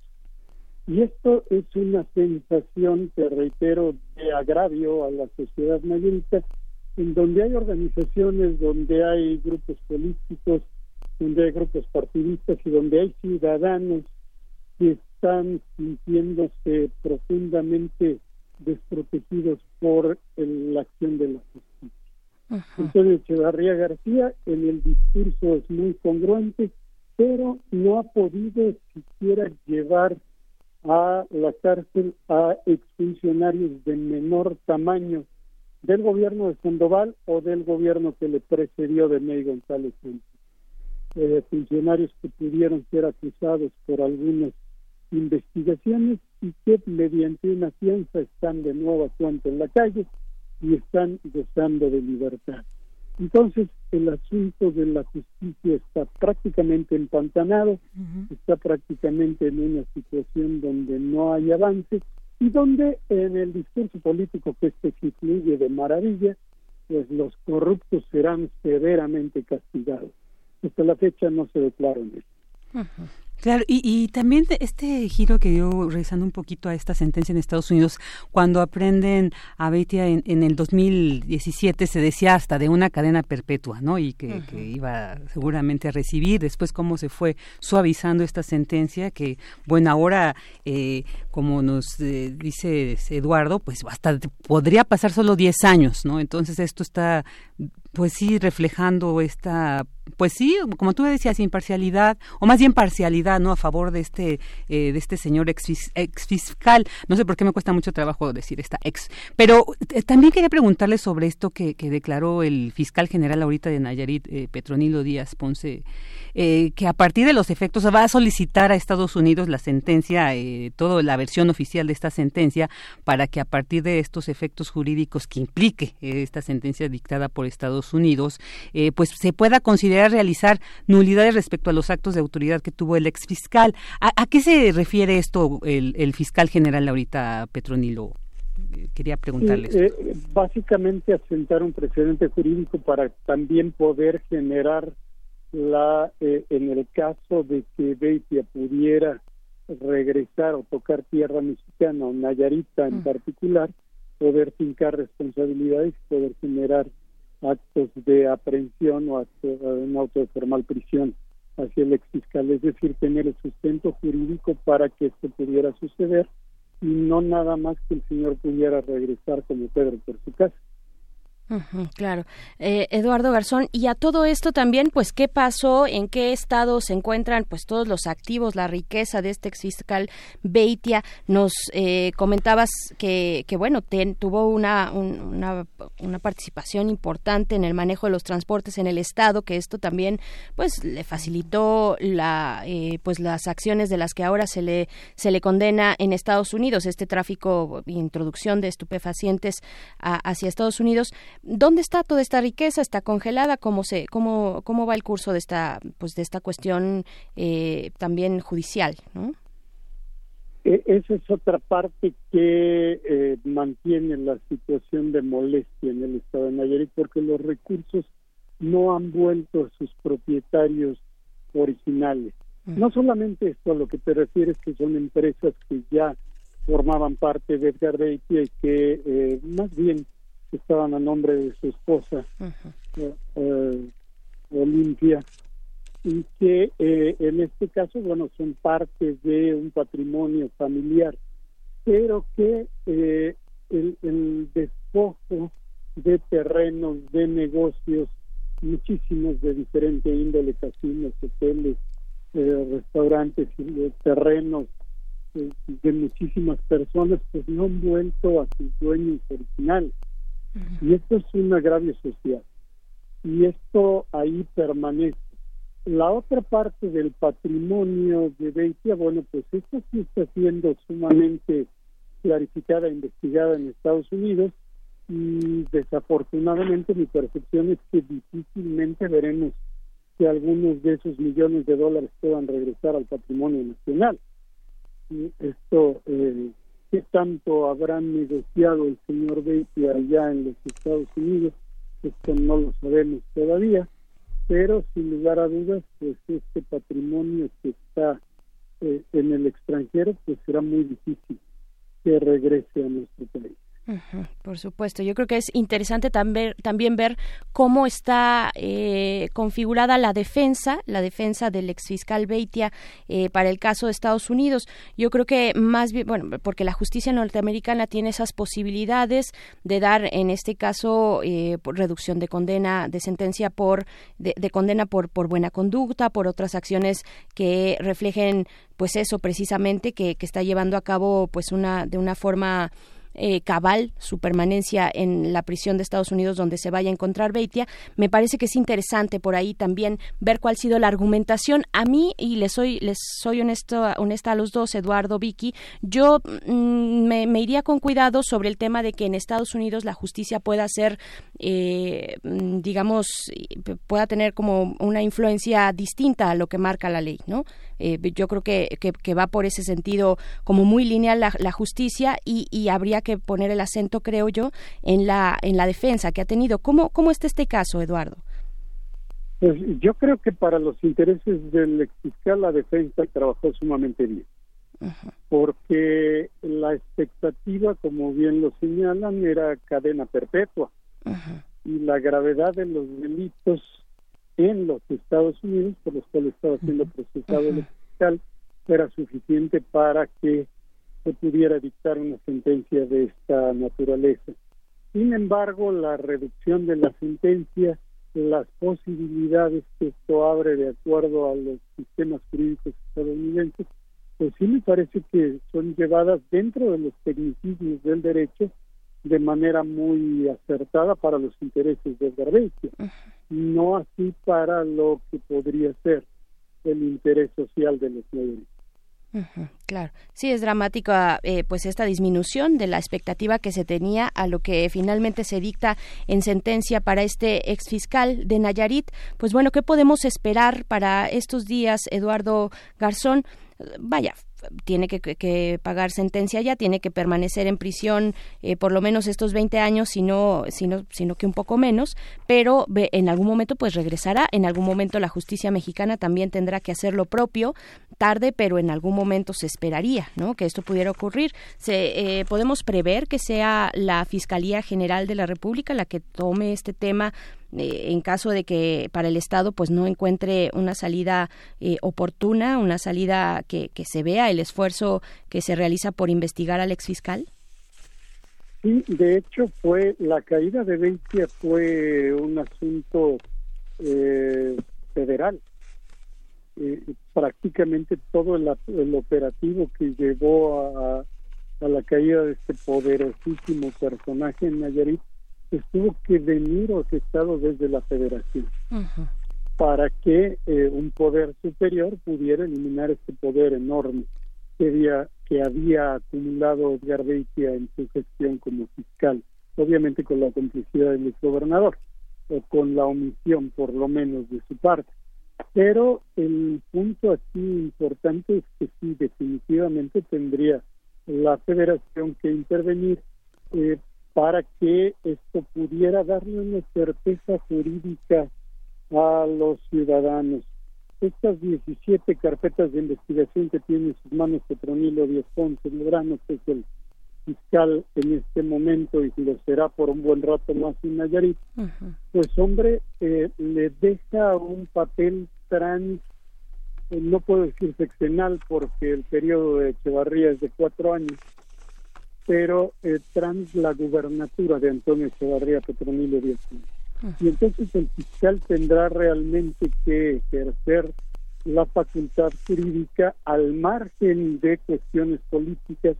Esto es muy difícil de hacer en Nayarit, pero aquí a ver qué tanto se puede y sobre todo tendríamos que estar muy atentos a la correlación de fuerzas que vendría en las próximas elecciones nayaritas el cambio de poderes ocurre dentro de dos años y en este momento las encuestas dan una abrumadora ventaja a Morena sin particularizar en un candidato en especial, pero con ventaja para el senador Miguel Ángel Navarro Quintero en las encuestas.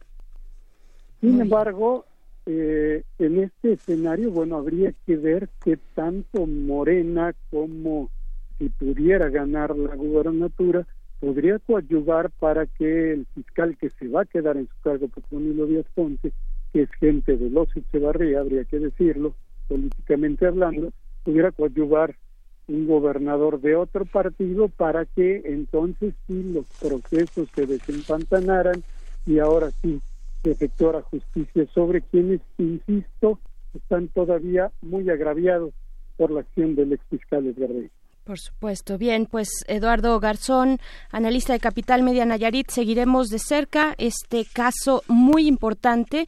Un exfiscal del Estado, Edgar, Edgar Beitia, ante la justicia norteamericana. Eh, 20 años ha dictado el juez esta sentencia, 20 años en, prisión, en privación de libertad por eh, pues conspiración en introducción de estupefacientes. Te agradecemos mucho, seguiremos el caso y muy buenos días.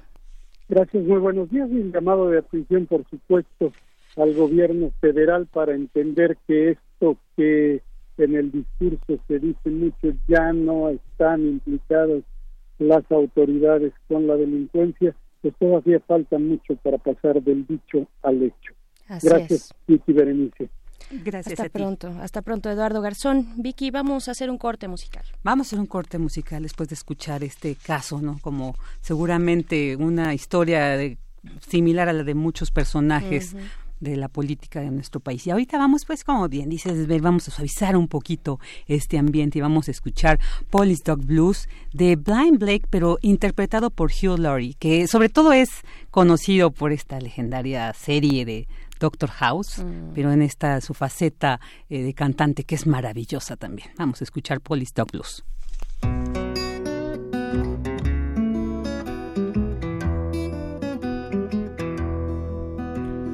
All my life I've been a traveling man. All my life I've been a traveling man. Staying alone, doing the best I can. I hauled my trunk down to Tennessee. I hauled my trunk down to Tennessee. It's hard to tell about a man like me.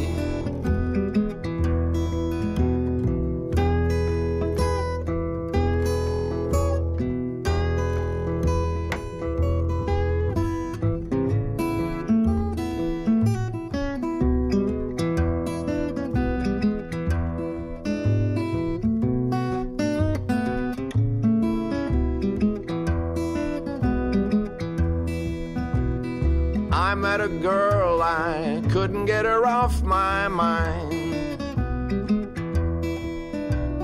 I met a girl, I couldn't get her off my mind.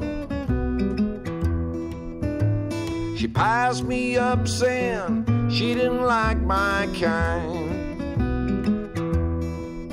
I was scared to bother round her house at night. I'm scared to bother round her house at night. She's got a police dog and he's spoiling for a fight.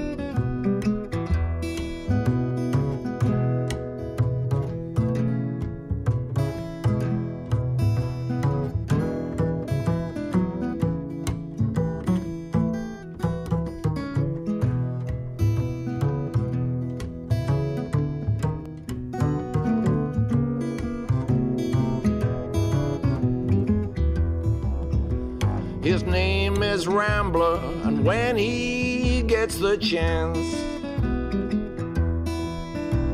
his name is Rambler, and when he gets the chance, he leaves his mark on everybody's pants. It's, I think I'll travel, I think I'll let her be. I think I'll travel, I think I'll let her be. before she sits that police dog on me. Before she sits that doggone dog on me.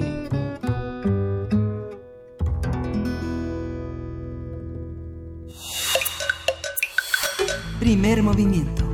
Hacemos comunidad. Nota Internacional.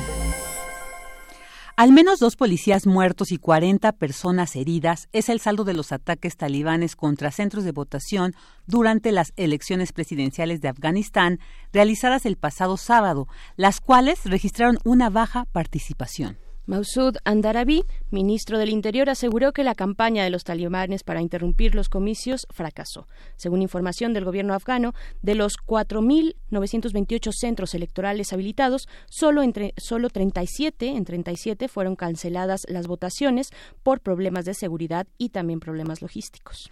Sin embargo, un portavoz talibán aseguró en un comunicado que 159 miembros de las fuerzas de seguridad murieron en 314 ataques que ese grupo realizó en la jornada del sábado. Alrededor de 9.6 millones de afganos estaban convocados para participar en los comicios presidenciales, cuyos resultados preliminares se conocerán hasta el próximo 19 de octubre. Si uno de los 16 candidatos, entre los que se encuentra el actual presidente Ashraf Ghani, eh, obtiene más del 50% de los votos, será proclamado vencedor. Si ninguno lo logra, logra superar esta cifra, se realizará una segunda vuelta electoral. Y para conversar sobre este proceso electoral que se vivió en Afganistán, todo este contexto que se dio, que sigue, eh, tenemos en la línea a la maestra Daniela López Rubí. Ella es candidata doctora en Ciencias Políticas y Sociales y profesora de la Facultad de Estudios Superiores Aragón. ¿Qué tal? Muy buenos días, Daniela. Hola, muy buenos días. Gracias, Daniela. Pues, eh, ¿cómo, eh, ¿cuál es el comentario inicial sobre este proceso electoral en Afganistán? ¿Quiénes son las fuerzas políticas que contendieron en estas, en estas elecciones? Bueno, pues la primera anotación que deberíamos de hacer sobre este proceso es que eh, es un proceso que se da en medio, para empezar, de una intervención extranjera por parte de fuerzas multinacionales encabezadas por Estados Unidos y en segundo lugar es que se da en medio de la violencia, eh, la violencia perpetrada principalmente por, por el grupo talibán. Y bueno, lo que ya comentaban ustedes, ¿no? Eh, Afganistán es un país con una población de aproximadamente 38 millones de habitantes, de los cuales 9.6 millones estaban inscritos en el padrón electoral y de esos 9.6 solo votaron aproximadamente millón y medio de personas. Entonces, eh, como ya lo mencionaban ustedes, fue una votación muy eh, muy baja para hacer unas elecciones presidenciales. Eh, falta tiempo, falta tiempo para conocer los preliminares, los resultados preliminares, o bueno, ya los, los resultados que indicarían si se ganó o no el 50% de esta elección. Muy baja la participación, ¿no? Daniela López, ¿cómo, cómo ver eh, pues este contexto, este panorama de eh, participación baja, una ciudadanía, supongo yo, amedrentada por los casos de violencia? Apenas hace pocos días nos enteramos de este asesinato pues accidental, dijeron, de 40 jornaleros eh, por un dron estadounidense. ¿Cómo leer este ambiente de, violencia, eh, de desesperanza, supongo, eh, de incertidumbre de la ciudadanía ante estos comicios? Bueno, yo creo que aquí lo que tenemos que considerar es que los factores que han generado este conflicto no se han eliminado ni se han resuelto. Y mm. por eso es que después de 18 años de presencia extranjera, se sigue viendo esta inestabilidad y esta y estos niveles de violencia porque precisamente el 8 de octubre se cumplen 18 años de que iniciara esta intervención por parte de fuerzas eh, multinacionales. Y bueno aquí también una de, de, las características que tiene este país es que el, el, una tercera parte de su población es de menores de 25 años lo que significa que, que esta sección de la población nunca ha visto el país en, paz, siempre han vivido con, con un país en guerra. Entonces, es interesante que, que a pesar de que no se han resuelto esos conflictos y que incluso en agosto Naciones Unidas lo decía, que más allá de llevar a cabo el proceso electoral, lo que era importante era disminuir los niveles de violencia en el país. Entonces, eh, es relevante que, a pesar de eso se haya llevado a cabo el proceso y bueno, el resultado está en que la participación de la población fue muy baja, ¿no? Entre las amenazas del talibán, entre los ataques que hubo eh, hacia los centros de votación durante las campañas y también por el descontento que hay hacia los procesos y, y el y la desconfianza que hay hacia los procesos que, que no se sienten eh, completamente transparentes. Eh, eh, el, secretario de Defensa, Sadullah Khalid, él pues señaló que se trató de una experiencia histórica, que fue muy efectivo el papel de estas fuerzas de seguridad, ¿no? Desplegaron 72 mil y además tenían en alerta 30 mil. Sin embargo, pues esta baja asistencia nos está reflejando que hubo miedo, indiferencia, desesperanza, o también se hablaba de que, pues ante la posibilidad casi evidente, ¿no? Todavía no nos consta, todavía no están estos resultados, pero de este fraude que decía la gente, pues no, no participamos para qué, si finalmente van a imponer. Eh, ¿Cuál de estos terrenos consideras, Daniela, que podría manifestarse, haberse manifestado o todos se conjugaron? Yo creo que es una, una em, acumulación de factores y bueno, sí podemos decir que es un proceso histórico en el sentido de que eh, es el cuarto proceso electoral presidencial eh, para Afganistán por un lado, por otro lado, el despliegue de policías que ya mencionaban, 72 mil policías desplegados, de los cuales 9.900 eran mujeres, que esto es relevante por, por el contexto histórico reciente que tiene Afganistán, ¿no? Donde la población femenina era relegada de cualquier actividad pública, política, laboral, etcétera. Entonces aquí es relevante también el número de mujeres policías. Y por otro lado, pues bueno, eh, lo que podemos observar en este proceso es que es un proceso muy occidentalizado, donde hay una institución electoral independiente, donde hay una preparación del proceso electoral que inició en el caso de Afganistán desde el año pasado, a finales de 2018. Eh, hay una gran cantidad de candidatos presidenciales se registraron en, digamos en la boleta final 18 al final solo participaron 14 y también es interesante qué personajes están participando en, este proceso electoral.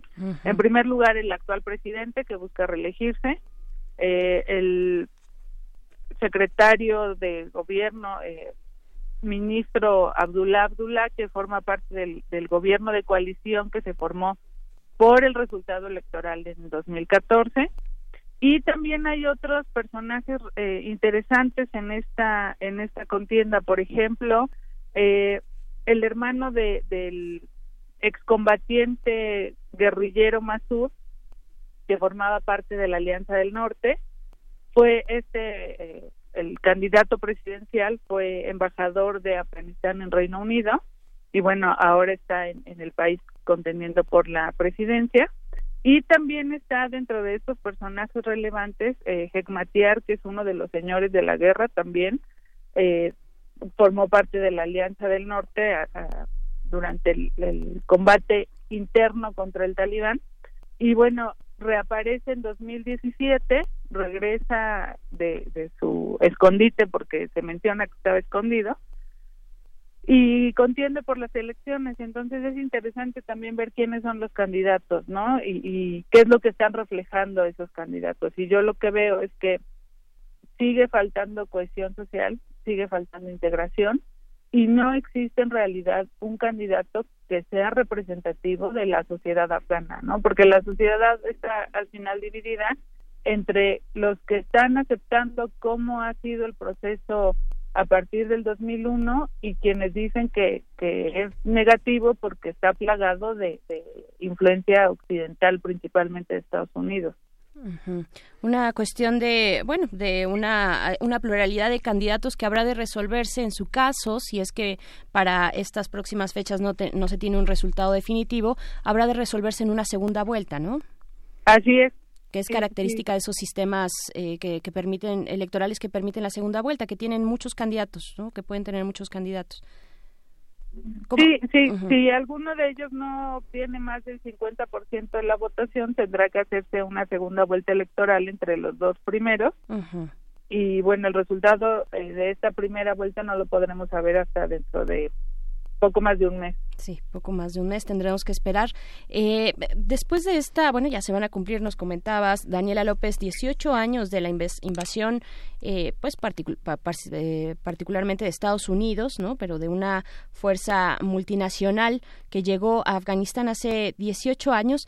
Pues qué tan fuertes están al día de hoy estos grupos, pues estos grupos radicales, estos grupos, los talibanes y otros y otros que puedan estar en contra de este proceso, digamos pues sí, de, occidentalizar eh, la política y la vida pública de Afganistán. Eh, hemos visto muchos episodios de, violencia en este año. Sí, de hecho, como comentábamos en ocasiones anteriores, el 2019 ha sido uno de los años más violentos para Afganistán. Eh, a partir del, del 2001 que llegan las fuerzas extranjeras. Y bueno, aquí también es, pues es interesante cómo lejos de haberse notado un, una mejoría y una estabilización del país, se ha perdido un poco el control, ¿no? Y en el caso del talibán, pues bueno, sí, se les, se les quita del gobierno, porque ellos eran quienes gobernaban el país antes del 2001, hasta el 2001, y ahora pues pareciera que van tomando más fuerza, ¿no? Eh, cuando el talibán tenía mucha fuerza en, en Afganistán hacia mediados de los 90, estaban concentrados en toda la zona sur del país. Por eso quienes los combatían eran la, Alianza, del, Norte. Y ahora se, se, observa la presencia de los talibán no solo en el sur, sino también en las provincias del norte del país. Entonces, eh, me hace pensar a mí que quizá están haciendo un ejercicio de ir presionando hacia el centro e ir cerrando eh, la presencia y el control del gobierno de, de, de los extremos hacia el centro, ¿no? Y lejos de, verse disminuido se ha visto fortalecido precisamente porque es quien representa todo el, el, el, se me fue la palabra eh, el rechazo al occidental el descontento Así es. Y, y, también quisiera preguntarte qué tanto afectó, favoreció estos procesos electorales esta esta pues suspensión que Donald Trump hizo de estas mesas de paz con los talibanes. O sea, se dice, bueno, esto se buscaba beneficiar a Raf, pero qué tanto también tuvo un efecto en este eh, recién proceso electoral. Pues hay analistas que hablan de que esta suspensión de las pláticas benefició al presidente Ghani porque él no estaba en, no estaba de acuerdo en que se estuviera negociando con el talibán de manera independiente. Ghani desde la elección anterior en el 2014 hablaba de que se tenía que, construir un gobierno de unidad incluso con los excombatientes talibán, pero no ha, no ha tenido en estos años la respuesta que él que él esperaba de que los excombatientes talibán se sumaran a este gobierno de unidad y bueno, el resultado lo vemos ahora, ¿no? Que desde que se se inició el proceso electoral, los talibán amenazaron con que iban a boicotearlo y bueno, ahora se habla de que no lograron su objetivo, pero si vemos el nivel de participación, pues podríamos pensar que, que sí lo lograron, ¿no? Pero definitivamente eh, sí hubo un impacto por parte de, de, de la suspensión de las pláticas de con Estados Unidos y pareciera ser que benefició un poco al, actual presidente. Y es que pues es lógico que no vea con buenos ojos el presidente que se esté negociando, ¿no? Por de parte de manera independiente por la por la libre, digamos, entre Estados Unidos y los grupos talibán. ¿Por qué? ¿Cuáles cuáles fueron las motivaciones de Estados Unidos para pues iniciar estos diálogos que ya canceló, pero iniciar finalmente si tomar en cuenta pues a un gobierno eh, muy entre comillas eh, electo democráticamente, ¿no? Y pues que es una de las banderas eh, que, que, ha llevado Estados Unidos en su discurso, ¿no? Llevar la democracia hacia estos, hacia estos países, países como Afganistán. Sí, bueno, la bandera de la democracia y la libertad, y aquí nada más haría un paréntesis, si observamos las fotos de las elecciones del sábado, todavía llegaron mujeres a votar con la burka puesta, entonces, bueno, ahí también es como la valoración de que tanto la, la sociedad estaba buscando esa libertad, entre comillas, ¿no? Si ahora que no es obligatorio lo siguen haciendo así. Y por otro lado, regresando a la pregunta, pues lo que busca el presidente Trump con esta con, que buscaba con estas pláticas era un poco como acercarse a los compromisos que hizo él en su campaña de retirar todas las, las fuerzas militares estadounidenses de Afganistán y bueno también eh, como ya lo comentábamos en, en una ocasión anterior pues es también una estrategia de política interna en vista a las elecciones en Estados Unidos, ¿no? ese también es un punto a considerar. Y yo no sé qué tanto la decisión de suspender las pláticas haya respondido realmente a la posición de los talibán y a los ataques que siguen perpetrando, o más bien a la valoración eh, política del presidente Trump de decir me conviene más suspenderlas y hacer un escándalo al respecto que continuarlas y quizá lograr que se reúnan realmente y se logre un acuerdo entre los talibán y el gobierno afgano. claro, claro. Daniela, ¿y cómo repercute esta política estadounidense? O sea, ¿qué efectos podría ser esta coyuntura electoral en ese país?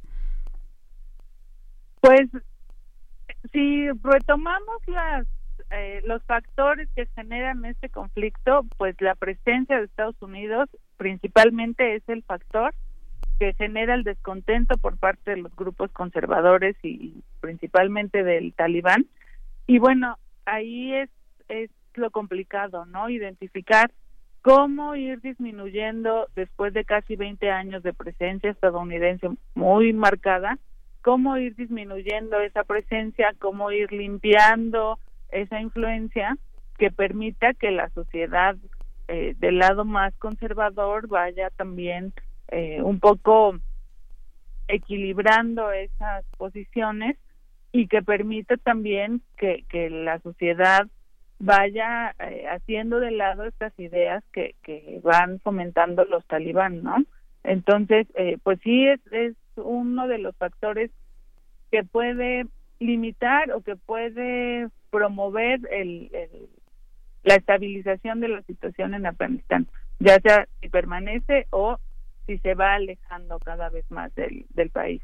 Así es. Bien, pues, pues veremos qué es lo que ocurre este próximo 19 de octubre, cuando serán eh, pues emitidos los resultados preliminares de esta jornada, jornada electoral en Afganistán para elección presidencial. Y pues te agradecemos mucho. Estaremos en ese momento conversando contigo, si nos lo permites, maestra Daniela López, profesora de la Facultad de la, de la FES Aragón. Muchísimas gracias. Gracias a ustedes. Gracias, Daniela. Bien, pues ahí está. Eh, este tema complicado al cual hemos dado seguimiento en las últimas semanas, ya lo decía bien la maestra Daniela López, eh, desde distintos ángulos, por supuesto el de la violencia que sigue aquejando a la sociedad eh, afgana y vamos a ir con algo de música, Vicky. Sí, vamos a escuchar Katagani con Homayun Shaki.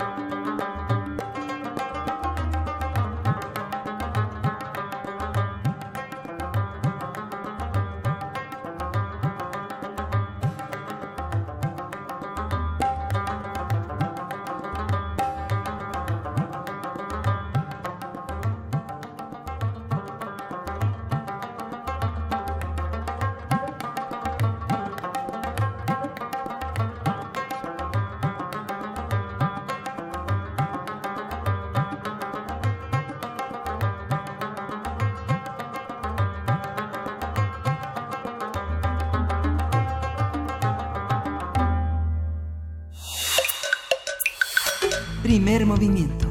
Hacemos comunidad.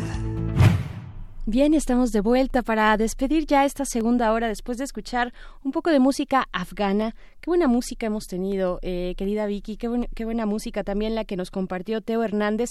Pero todo, todo esto se puede venir abajo si nuestros radioescuchas, nuestros radioescuchas votan por el sí de José José al final de la emisión. Esto podría descontrolarse. Eh, y pues bueno, ya hay de todo aquí en nuestras redes sociales, arroba Movimiento en Twitter, Primer Movimiento UNAM en Facebook, diciendo Flechador del Sol, sí a José José en primer movimiento. Juan Rosete dice que no, por favor, este que, que al contrario, más espacio para Teo Hernández en la música de las Américas en tus oídos. Eh, yo estoy de acuerdo. Dice también Rafa Vargas, ya chole con José José. En fin, bueno, ahí está, está bastante balanceado. Está bastante Y es que también se da este auge, ¿no? Cuando algún personaje así muere, hoy sí se bombardean, se atiborran redes, ¿no? Con memes, como decían, con comentarios, con canciones, pero bueno, pareciera algo, una situación muy efímera. Así que no se preocupen, si gana el sí a José José, pues solamente va a ser ah. eh, para formar parte de esta, de esta eh, eh, digamos, conmoción nacional que se dice, se vive, viven muchas personas por la muerte de José José. Pero si gana el no también, bueno, bueno, ahí hay mucho, como esta música que escuchamos tan deliciosa, tan rica, tan eh, interesante, que bueno, y bueno, si escuchamos a José José, pues no está de más. No pasa nada. No pasa nada, yo creo. No sé, Aquí también, yo estoy por el que sí. Tú estás por el que, entonces ahí haremos ambas este conteo este de nuestro equipo. Bueno, vamos a hacer el corte de la hora. Gracias, Radio Nicolaita. Nos, nos encontramos con ustedes el día de mañana. Son las nueve de la mañana. Vamos y volvemos a la tercera hora de primer movimiento.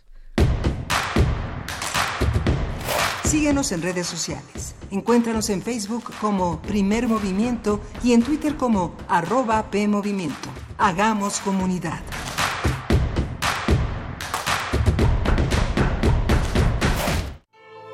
El telón acústico vuelve a levantarse en el tablado del cuadrante radiofónico para que las voces histriónicas repitan las mejores historias de un escenario invisible.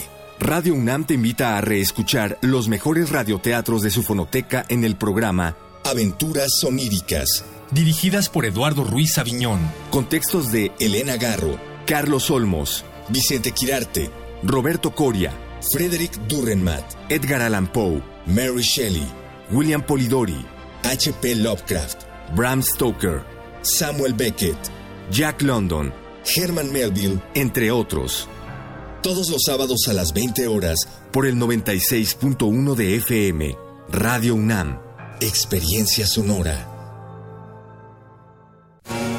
La educación, según mi punto de vista, es el derecho social por excelencia. ¿Son los derechos humanos compatibles con el neoliberalismo económico? Lo que se quiere es una fiscalía que persiga al Ejecutivo. La acción de inconstitucionalidad y la controversia de constitucionalidad son promovidas normalmente por actores políticos. Precisamente la manera de prevenir es fomentando la igualdad de género. Conocer y defender nuestros derechos es responsabilidad de cada uno. Las voces de los expertos se dan cita en donde la cultura de la legalidad es la meta de cada día. Derecho a debate, temporada, 3.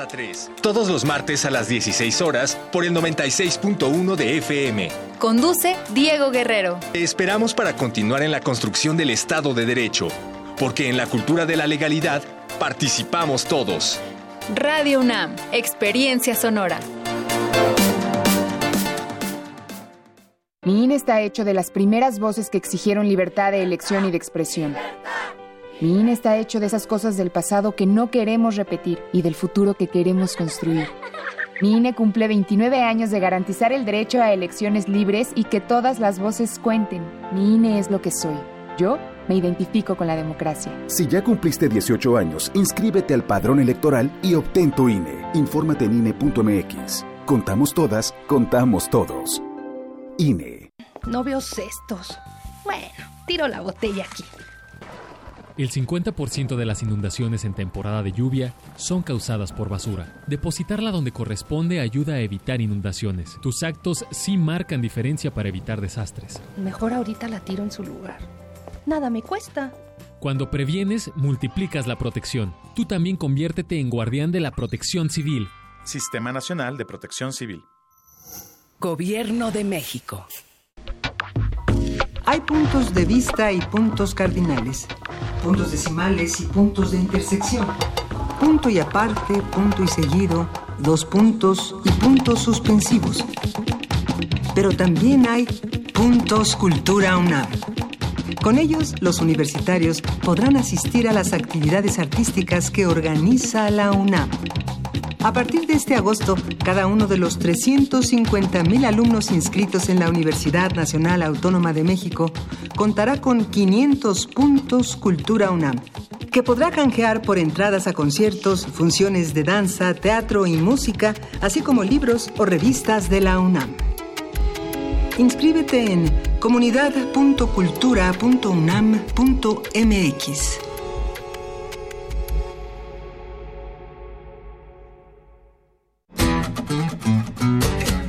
La psicología observa al ser humano, sus escenarios y comprende su diversidad.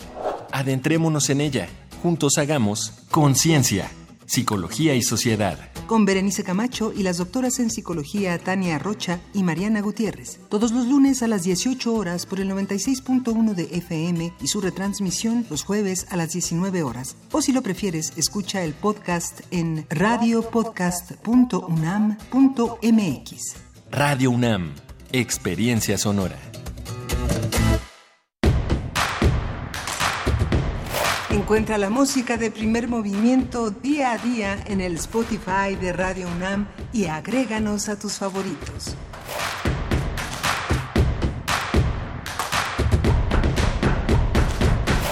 Muy buenos días, bienvenidos, bienvenidas. Estamos de vuelta iniciando esta tercera hora de primer movimiento en este que es un lunes 30 de septiembre. Se acaba septiembre, se fue rápido. Yo creo que a partir de este momento, pues ya el año está, el, el final de, el fin de año está a la vuelta de la esquina. ¿Cómo lo ven ustedes? Son las nueve con seis de la mañana y pues estamos en esta cabina Virginia Sánchez Machuca, quien es nuestra compañera de Prisma RU y que valientemente eh, madrugando ha estado aquí pues eh, haciendo el favor de cubrir a nuestro compañero Miguel Ángel Quemain, que está de vacaciones, que regresa el próximo lunes.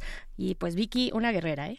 Una no, bueno, para mí un gusto, ya sabes, yo soy también de las fans de Primer Movimiento, entonces pues un gran reto estar y pues, pero sobre todo un, un gusto siempre aprender con ustedes, ver eh, y bueno, también ahí para que extrañen a Miguel Ángel porque siempre es interesante y lo, lo, esperen con mucho con mucho gusto. Mientras tanto pues con con agrado y con todo entusiasmo estaré con ustedes estos tres días de aquí hasta el miércoles.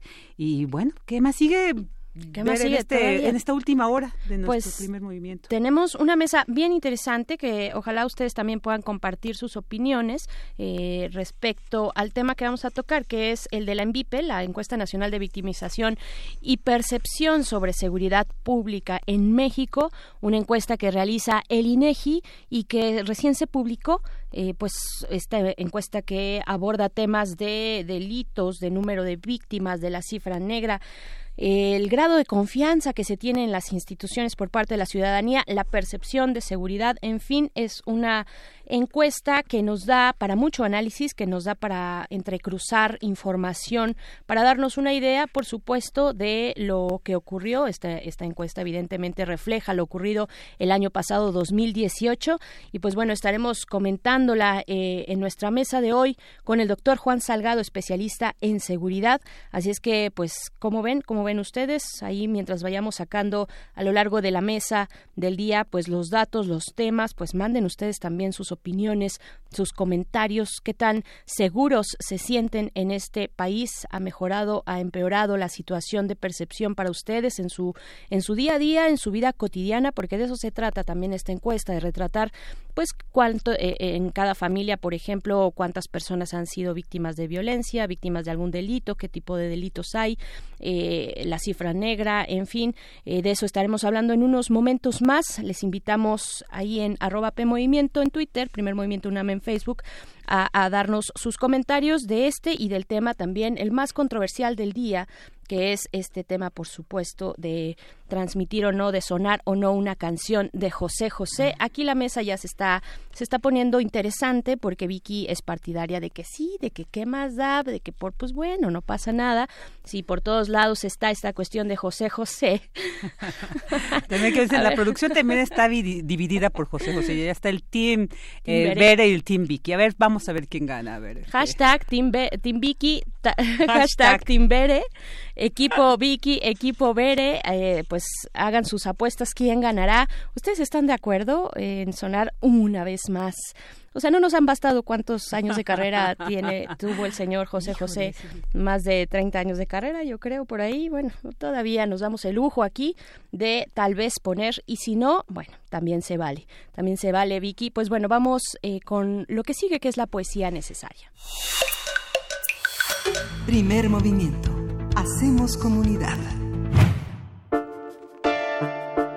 Es hora de Poesía Necesaria. Pues en este lunes escucharemos la poesía de María Baranda, escritora multipremiada que nació en la Ciudad de México en el año de 1962 en el otrora Distrito Federal.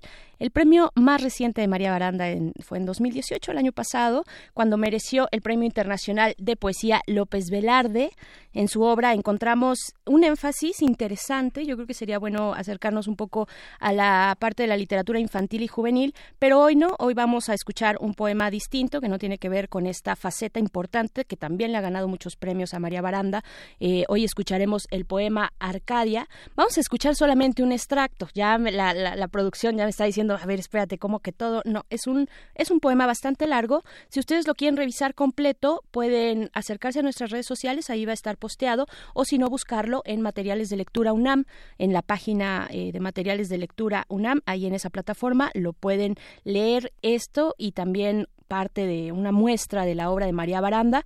La vamos a acompañar, eh, este poema Arcadia, vamos a acompañarlo con música de Nina Simón. Eh, la canción que vamos a escuchar es Feeling Good, porque esperamos que así se sientan en esta mañana de lunes. Ya casi se acaba septiembre, qué difícil es septiembre, eh, qué difícil se ha puesto septiembre, pero ya estamos a punto de cerrar este mes. Pues vamos primero entonces con María Baranda. Este es un extracto del poema Arcadia. Yo era tierra, yo era calle, polvo, casa, yo era el padre y el hijo, la hija y la madre y el tiempo, el lodo y la sombra y su largo camino de madres. Yo era propia y rodeada como el fuego, veraz y fecunda en el olvido.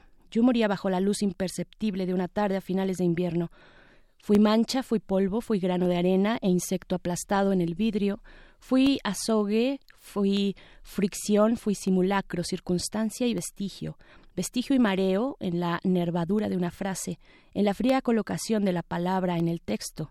Fui texto, fui hembra parida en las palabras del cuerpo, cuerpo comprobado y continuo, cuerpo entero y sin saberlo, cuerpo rodeado de sujeto, hundido, cuerpo en el ojo, impreso, cuerpo sellado al borde del cartílago, cuerpo de mí, cuerpo de quién, cuerpo ciego, cuerpo en el descenso del infierno y en la apócrifa sal del paraíso, cuerpo a las tres de la tarde cayéndose en mi cara, máscara usada en las letras, chorreando capitolina y azarosa, inmóvil, sí, en la esquina, niña figuraba, figurada en el verbo, en la sangre corriendo en las afueras de algo, en el principio de algo, en la cima imperfecta del ojo y el ojo puesto en la mano, despierta y reseca, la mano que gira y abre la sorda circunstancia, la espera de un principio, una fábula sigilosa en un lugar muy extraño, toda la eternidad a las tres de la tarde, el mundo en un punto fijo, en un minuto exacto,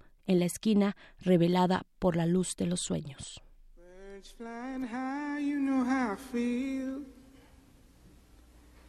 Sun in the sky, you know how I feel. Breeze drifting on by, you know how I feel.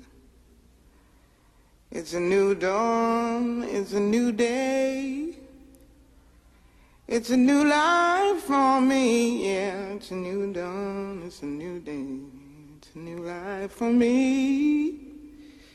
Ooh, ooh, ooh, and I'm feeling good.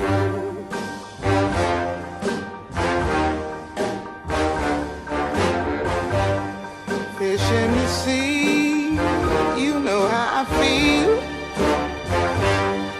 River running free, you know how I feel. Blossom on the tree, you know how I feel.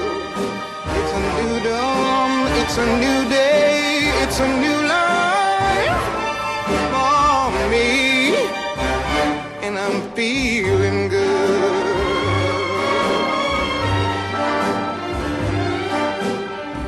Dragonfly out in the sun, you know what I mean, don't you know?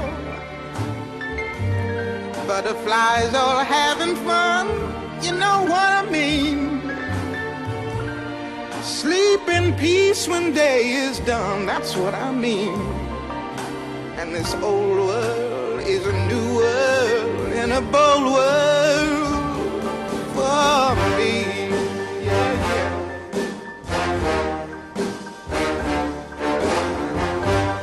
Stars, when you shine, you know how I feel. Scent of the pine,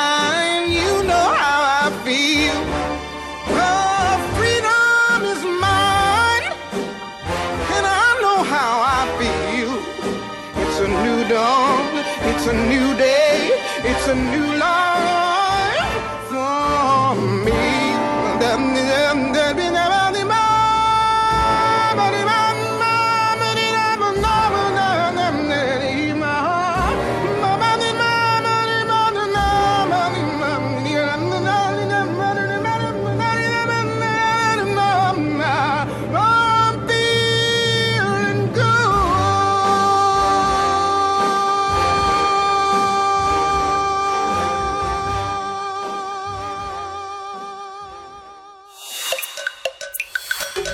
Primer movimiento.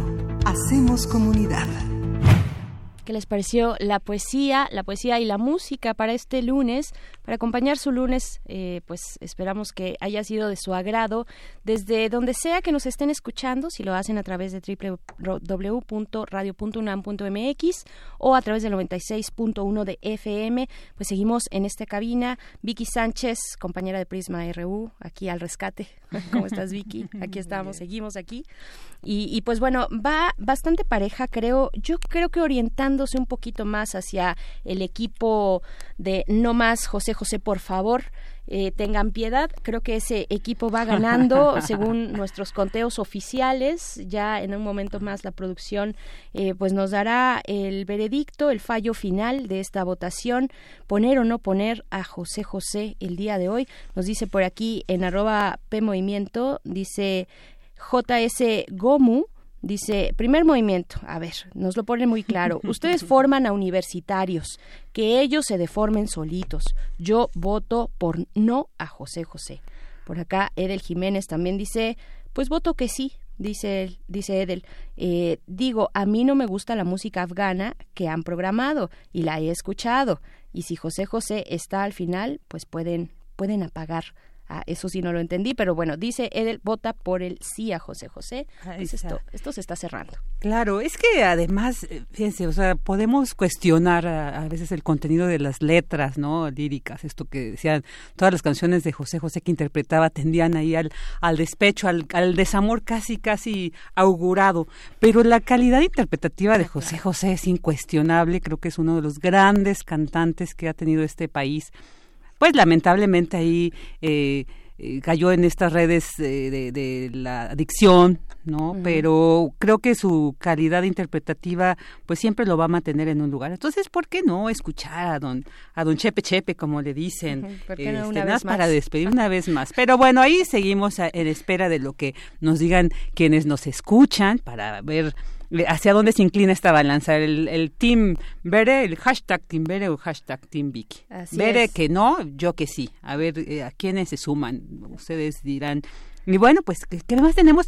En, en la Gaceta del día de hoy que salen, ya sabes, como ustedes saben, pues esta Gaceta informativa que sale los lunes y los jueves sobre muchas de las investigaciones que realiza la UNAM, muy interesantes, temas muy de vanguardia y también pues las actividades que se realizan. Así que consúltenlas siempre porque ahí aparecen los talleres seminarios todo todas las actividades académicas y de todo tipo que, que maneja la UNAM pues ahí se concentran en la información que nos presenta la Gaceta UNAM tanto en su formato físico como en el digital. Así que pues bueno ahorita sí. vamos a compartirles también lo que van a encontrar en la Gaceta de este lunes. Pues un hecho interesante este recuento que hace la Gaceta Vicky como bien dices, acerca de los 10 nuevos honoris causa que fueron entregados por parte de la Universidad Nacional Autónoma de México eh, a quienes se dedican a la ciencia, a las artes y que refleja pues un esfuerzo extenuante, dice la Gaceta, de vida en la incesante búsqueda y difusión de la verdad. Esto fue lo que afirmó el rector Enrique Graue. Y pues bueno, eh, estuviste tú por ahí, Vicky, no te quiero echar la pelota y agarrarte en curva, una bola curva, pero tú estuviste por ahí, ¿no? Este, creo que no, no dicen por allá que no que no a José José. ah, oh, Llegó nuestro jefe de producción a decir no a José José, eh, pero, pero se suma, se, suma, a su votación, ¿eh? no es que sea también este nuestra ¿eh? querida jefa de información también dice Juan Inés dice no, no, a José José. Se suma al team, pero ahí estamos, ¿eh? En espera. Que, lo que sigue es, poner a, César Costa, y yo estoy de acuerdo. De hecho, seguro tuvo colaboraciones, creo que por ahí con con, con el papá de esta mujer Guzmán, ¿cómo se llama? Con Enrique, Guzmán. Guzmán. Tuvo una colaboración con Enrique Guzmán en fin. Eh, bueno, Vicky, pero te la pasaste, ¿cómo te la pasaste en los premios, en estos, pues, en esta, ceremonia, del honoris causa? Pues fíjate que es una ceremonia muy especial, ¿no? O sea, no me había tocado cubrirla, tuve la suerte y sí es muy, muy especial, pero sobre todo conocer, ¿no? Toda la, trayectoria de estas personas que son distinguidas con este nombramiento de doctor honoris causa. Y yo creo que la que causó mucha sorpresa fue precisamente la del cineasta Alejandro Iñárritu, ¿no? Porque como él comentaba, no tiene ninguna eh, licenciatura concluida, no es cineasta músico, ¿no? terminé comunicación. Pero la dimensión de su trabajo, la calidad, creo que es incuestionable este nombramiento de doctor honoris causa por todo lo que ha aportado a la cinematografía, no solamente nacional, sino internacional, ¿no? Entonces, pues fue, fue muy emotivo ahí.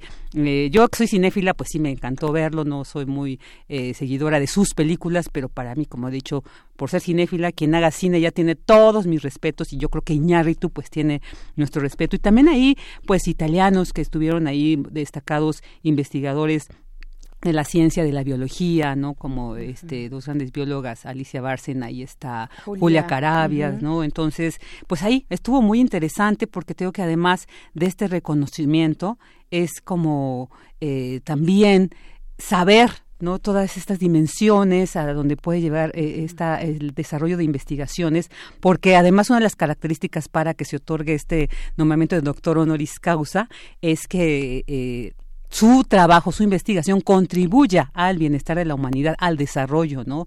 Entonces, pues estos 10 nuevos doctor honoris causa, creo que pues muy merecido este reconocimiento, que además ya 109 años lleva la UNAM otorgándolo, ¿no? Y, justo cierra, creo que fue de los primeros que lo recibieron, eh, eh, si mal no recuerdo, porque no tengo aquí el dato preciso, pero ya imagínate más de más de un siglo que, que la Universidad Nacional otorga esta este nombramiento de doctor honoris causa. Bien, pues a mí me emocionó mucho, solo decirlo, eh, eh, este el nombramiento para Rolando Cordera, economista y político mexicano, profesor también de la universidad. Y pues bueno, yo creo que los politólogos le agradecemos mucho por explicarnos los procesos económicos, sobre todo el, del, eh, siglo pasado, ¿no? Eh, a mí me quedó muy claro el, estas cuestiones del desarrollo estabilizador y demás gracias a el doctor Rolando Cordera. ¿Ustedes qué opinan? ¿Cómo vieron esta ceremonia de los honoris causa? pues bueno, vamos con vamos a hacer una pausa, Vicky. Vamos con esto de la revista ¿Cómo ves? Esto hablando de príncipes, príncipes de sangre azul es lo que es, como se titula El cangrejo herradura. Revista ¿Cómo ves? En la década de 1990, los ornitólogos que observaban las aves de la bahía Bethany en Delaware, Estados Unidos, notaron un sensible descenso de la población de playeros árticos estos animalillos, de nombre científico Calidris canutus, y cuyo peso no supera el de una manzana, vuelan anualmente 32.000 kilómetros en un viaje de ida y vuelta entre el extremo sur y norte de América de manera consecutiva. Los científicos encontraron que la reducción de la cantidad de playeros árticos que llegaban a Delaware se debía a la reducción de su alimento, los huevos de un extraño animal conocido como el cangrejo herradura.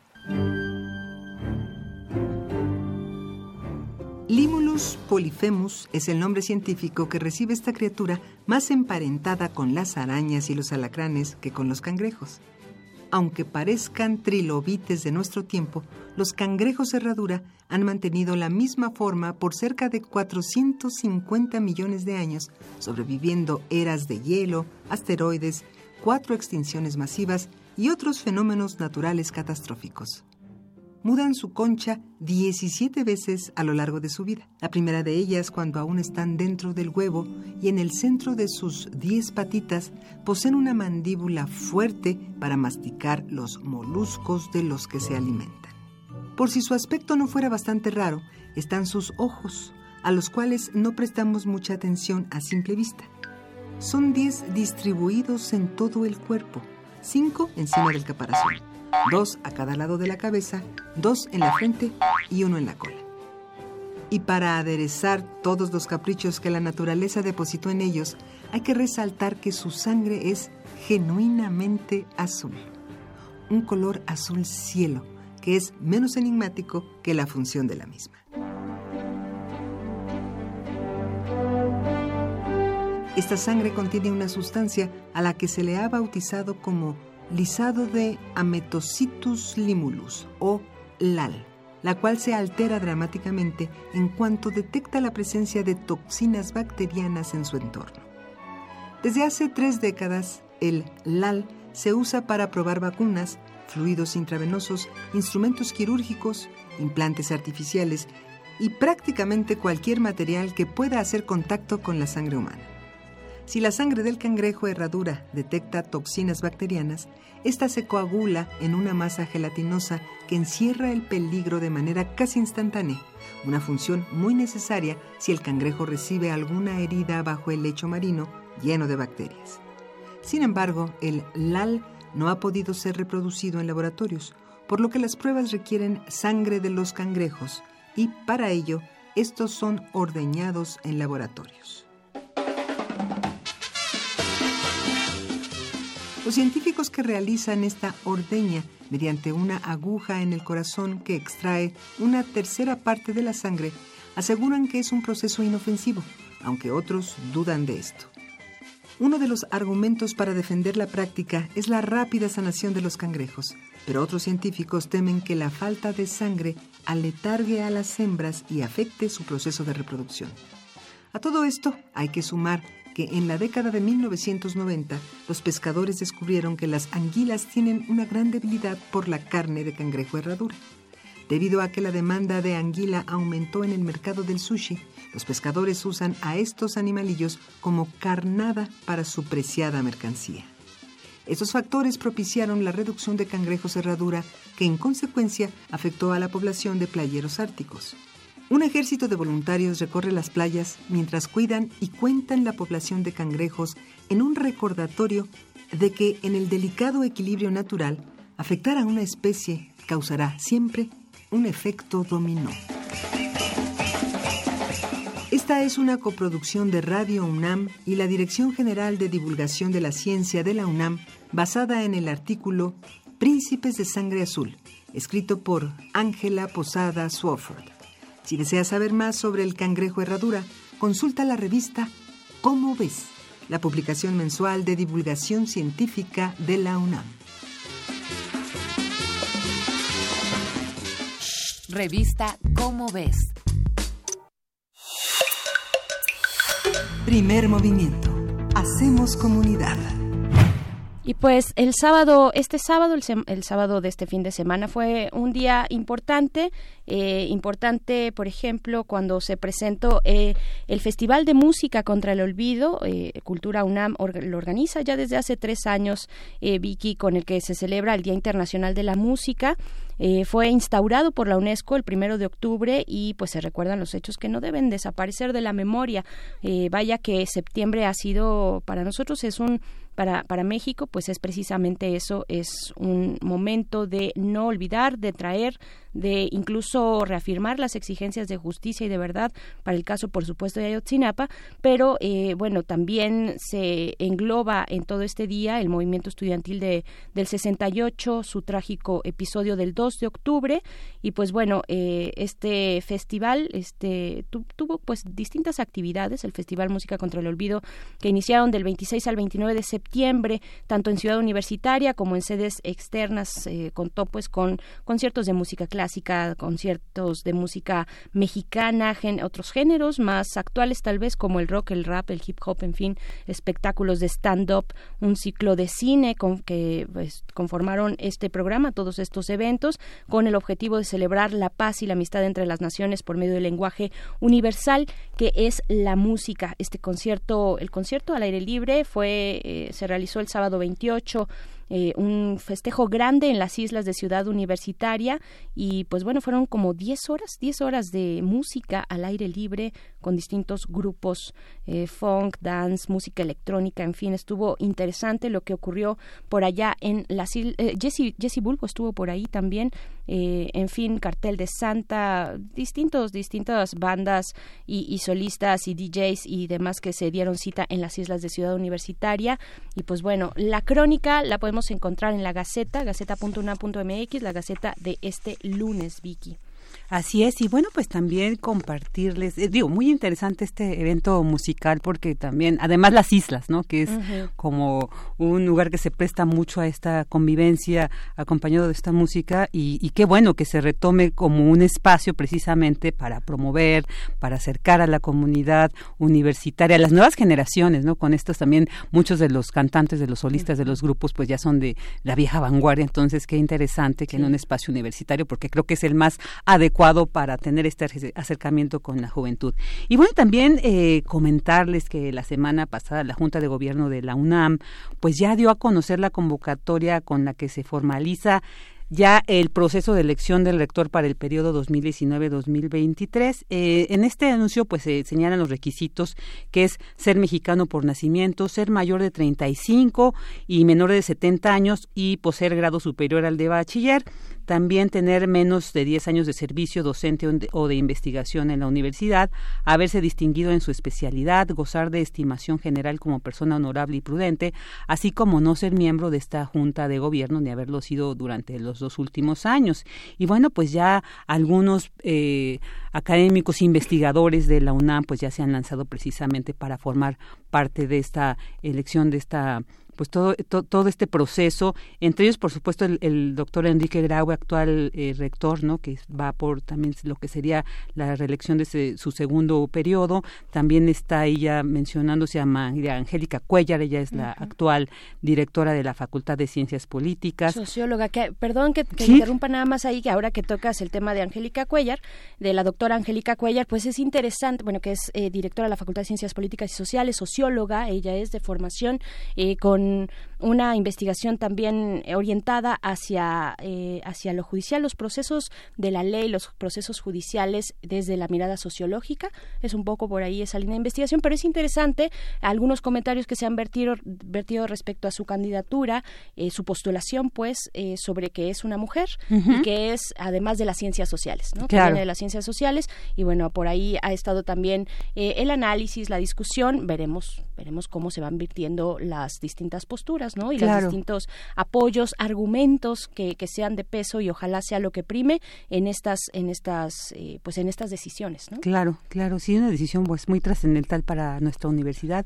También está ya este propuesto Leonardo Lomelí Vanegas, él ha sido secretario general de la UNAM en esta actual gestión, él es este estuvo en la dirección de la Facultad de Economía, es economista, y también Pedro Salazar Ugarte, el director del Instituto de Investigaciones Jurídicas, que también ha sido pues un personaje muy, muy eh, valorado, muy reconocido en este ámbito de, la disciplina jurídica y también pues por su eh, desempeño al, frente del Instituto de Investigaciones Jurídicas, pues la verdad sí, sí es un, un muy buen candidato. Y también tenemos a Luis Raúl González Pérez, actualmente que preside la Comisión Nacional de Derechos Humanos y que también fungió en su momento como abogado general de la UNAM. Ahí estaremos pues, polémico, polémico, esa, va a ser esa candidatura, así es. Que, como ven.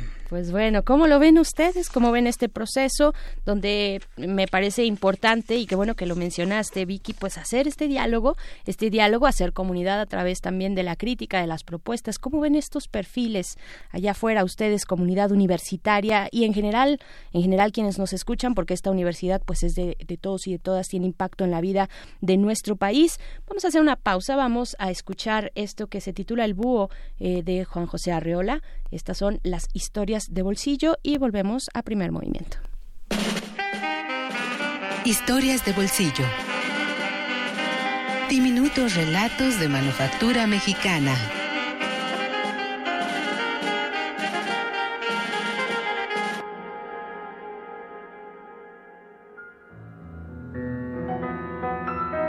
El búho de Juan José Arreola.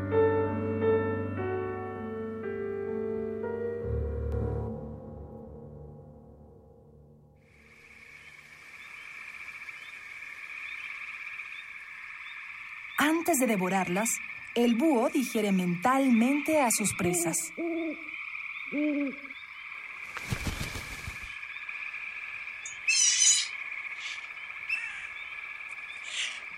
Nunca se hace cargo de una rata entera si no se ha formado un previo concepto de cada una de sus partes. La actualidad del manjar que palpita en sus garras va haciéndose pasado en la conciencia y preludia la operación analítica de un lento devenir intestinal. Estemos ante un caso de profunda asimilación reflexiva.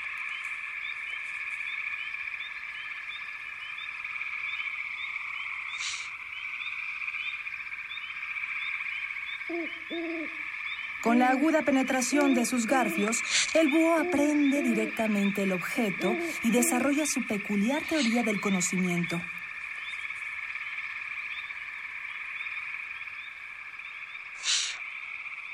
La cosa en sí, roedor, reptil o volátil, se le entrega, no sabemos cómo.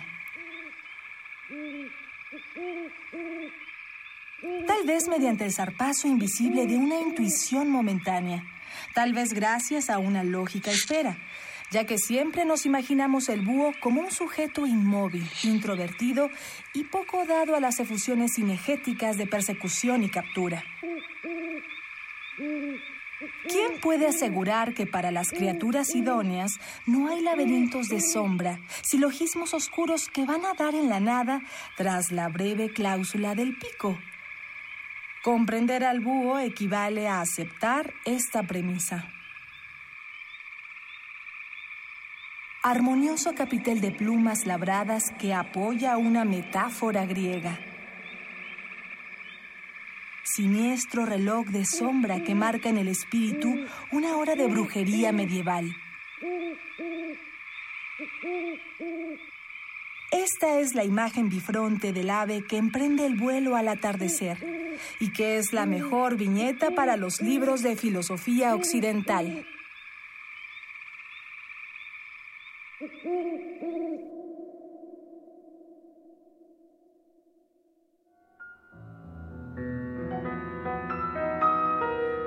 El búho de Juan José Arreola.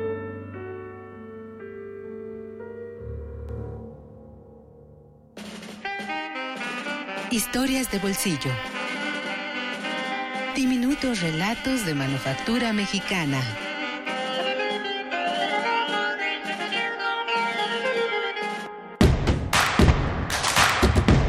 Encuentra la música de primer movimiento día a día en el Spotify de Radio UNAM y agréganos a tus favoritos.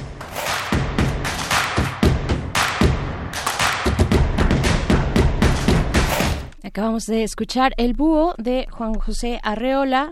Eh, y pues bueno, estamos de vuelta en esta cabina, en la cabina de primer movimiento aquí en Radio UNAM, Vicky Sánchez. Continuamos aquí. Fíjense que les debemos, les vamos a deber y vamos a reagendar la mesa del día de hoy que teníamos prevista, que ya habíamos avisado.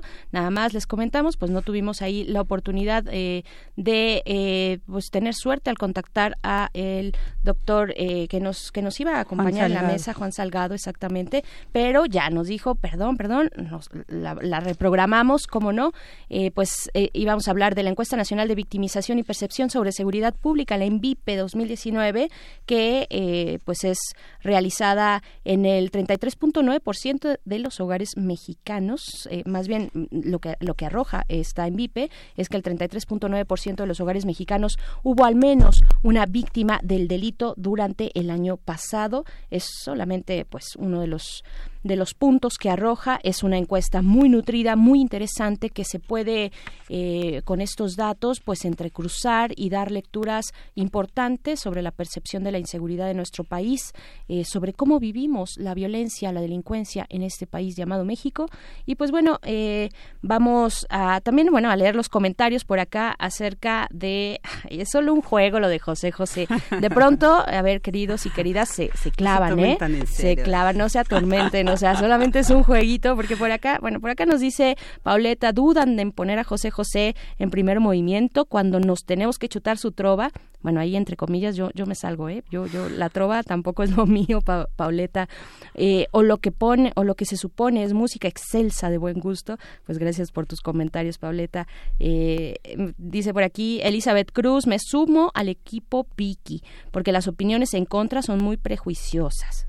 ¿Cuáles? A ver, cuéntanos, ¿cuáles son esas opiniones en contra de José José, eh, querida Elizabeth? Sí, seguramente ahí hay muchos José Joserianos de closet, la, verdad, ¿no? Que después ya están en la fiesta y están cantando que si Gavilano Paloma o no sé qué. Entonces, no se espanten, pues la música es maravillosa y entonces hay para todos, para todos los gustos. Entonces, si van a una fiesta, pues ni modo que se vayan con el DJ a decirle esa no me gusta, ¿no? No la tenemos que chutar, pues como esto. El día de hoy podemos escuchar sin ningún problema José José, pero claro, si si la eh, este el veredicto final es de que no, pues ya respetaremos y seguramente lo escucharemos en el camino el día de hoy. Como lo hemos escuchado desde el sábado, continuamente. Así es. Pues bueno, ahí están sus opiniones. También dice y Saitz dice, ¿cuál es la diferencia entre Iñárritu y José José? Al primero le dan un doctorado honoris causa y al segundo someten a votación si programan su música o no. Ah, qué complicado está este asunto de José José, qué, qué, qué seriedad, eh, qué compromiso por parte de nuestros radioescuchas en esta votación. Pues vamos a lo que sigue, que es Biosfera en equilibrio, porque ya la doctora Clementina Anquigua está en la línea. Biosfera en equilibrio. Bien, pues ya está, como lo decíamos, la doctora Clementina Equivo en la línea de primer movimiento y es bióloga y doctora en ciencias de la Facultad de Ciencias. Querida doctora Clementina, ¿cómo estás? Muy buenos días. Buenos días, Virginia y Berenice, ¿cómo están ustedes? Ay, pues mira, yo aquí muy bien acompañada de Vicky, que nos hace el favor de estar eh, aquí, pues sacando este, la, cara por el equipo de Radio UNAM, ahora que está Miguel Ángel Quemain de vacaciones, y con mucho gusto, Clementina, de escucharte a ti para contar juntas vaquitas marinas. Cuéntanos, pues por favor. Pues sí, bueno, ahorita estoy escuchando su conversación sobre José José, que pues fue realmente una especie que se extinguió. Así es, así es, no lo pudiste haber dicho mejor. hemos seguido su carrera a lo largo de muchísimos años y hemos visto los altibajos y cómo tuvo buenos momentos y malos momentos en su vida. Y pues el caso que voy a hablar pues es el de las vaquitas, que de alguna manera es una historia pues parecida, esperemos que no llegue a la extinción en este caso. Y pues un poco lo que quiero platicar es que desde hace muchos años eh, se trata de estimar cuántos individuos hay de, de la vaquita que es es una es algo muy difícil de hacer porque y peor si es de una especie en peligro de extinción, ¿no? Y peor aún si son mamíferos marinos porque contar a los animales que están en el agua que se sumergen y, suben y bajan y etcétera, etcétera, pues es todavía más difícil, ¿no? Eh, y desde hace muchos años, el doctor Lorenzo Rojas Bracho, que es un biólogo de la UNAM y que se ha ido al norte a, vivir en la zona cercana a la vaquita marina. Él tiene un equipo de trabajo que desde hace dos décadas está trabajando con, con estos mamíferos y es responsable del grupo de mamíferos marinos de la CONAMP. Él ha estado tratando de desarrollar a lo largo de todos estos años pues una metodología para estimar eh, por métodos acústicos y de fotografía más o menos cuántos animales viven. Y eh, pues como es muy difícil contar animal por animal, pues se tienen que usar, digamos, métodos indirectos. Eh, uno eh, de ellos es por, por fotografías y otro es por el sonido de estos animales, ¿no? Eh, todo esto depende de información estadística que, como sucede con la información de este tipo, pues se debe considerar que hay cierto grado de incertidumbre, ¿no? No quiere decir eh, que, que, estemos del todo mal, pero siempre hay eh, algunos cálculos que pueden pues pueden subestimar un poquito, ¿no? Pero pero de ninguna manera son erróneos. Claro. Entonces, como decía, para la vaquita se utilizan estos métodos visuales y acústicos que de alguna manera eh, logran cubrir toda su área de distribución y eh, los datos con los que se cuenta y que se obtienen por estos métodos son muy cercanos al valor real de cómo está la población de las vaquitas. Eh, ya sabemos, y lo hemos dicho en muchas ocasiones, que las vaquitas viven en la región norte del Golfo de California, en donde las aguas no son ni cristalinas ni del todo tranquilas. Además, las eh, vaquitas son animales tímidos y que son relativamente difíciles de ver porque se asustan con el ruido de los motores y en general con la actividad humana.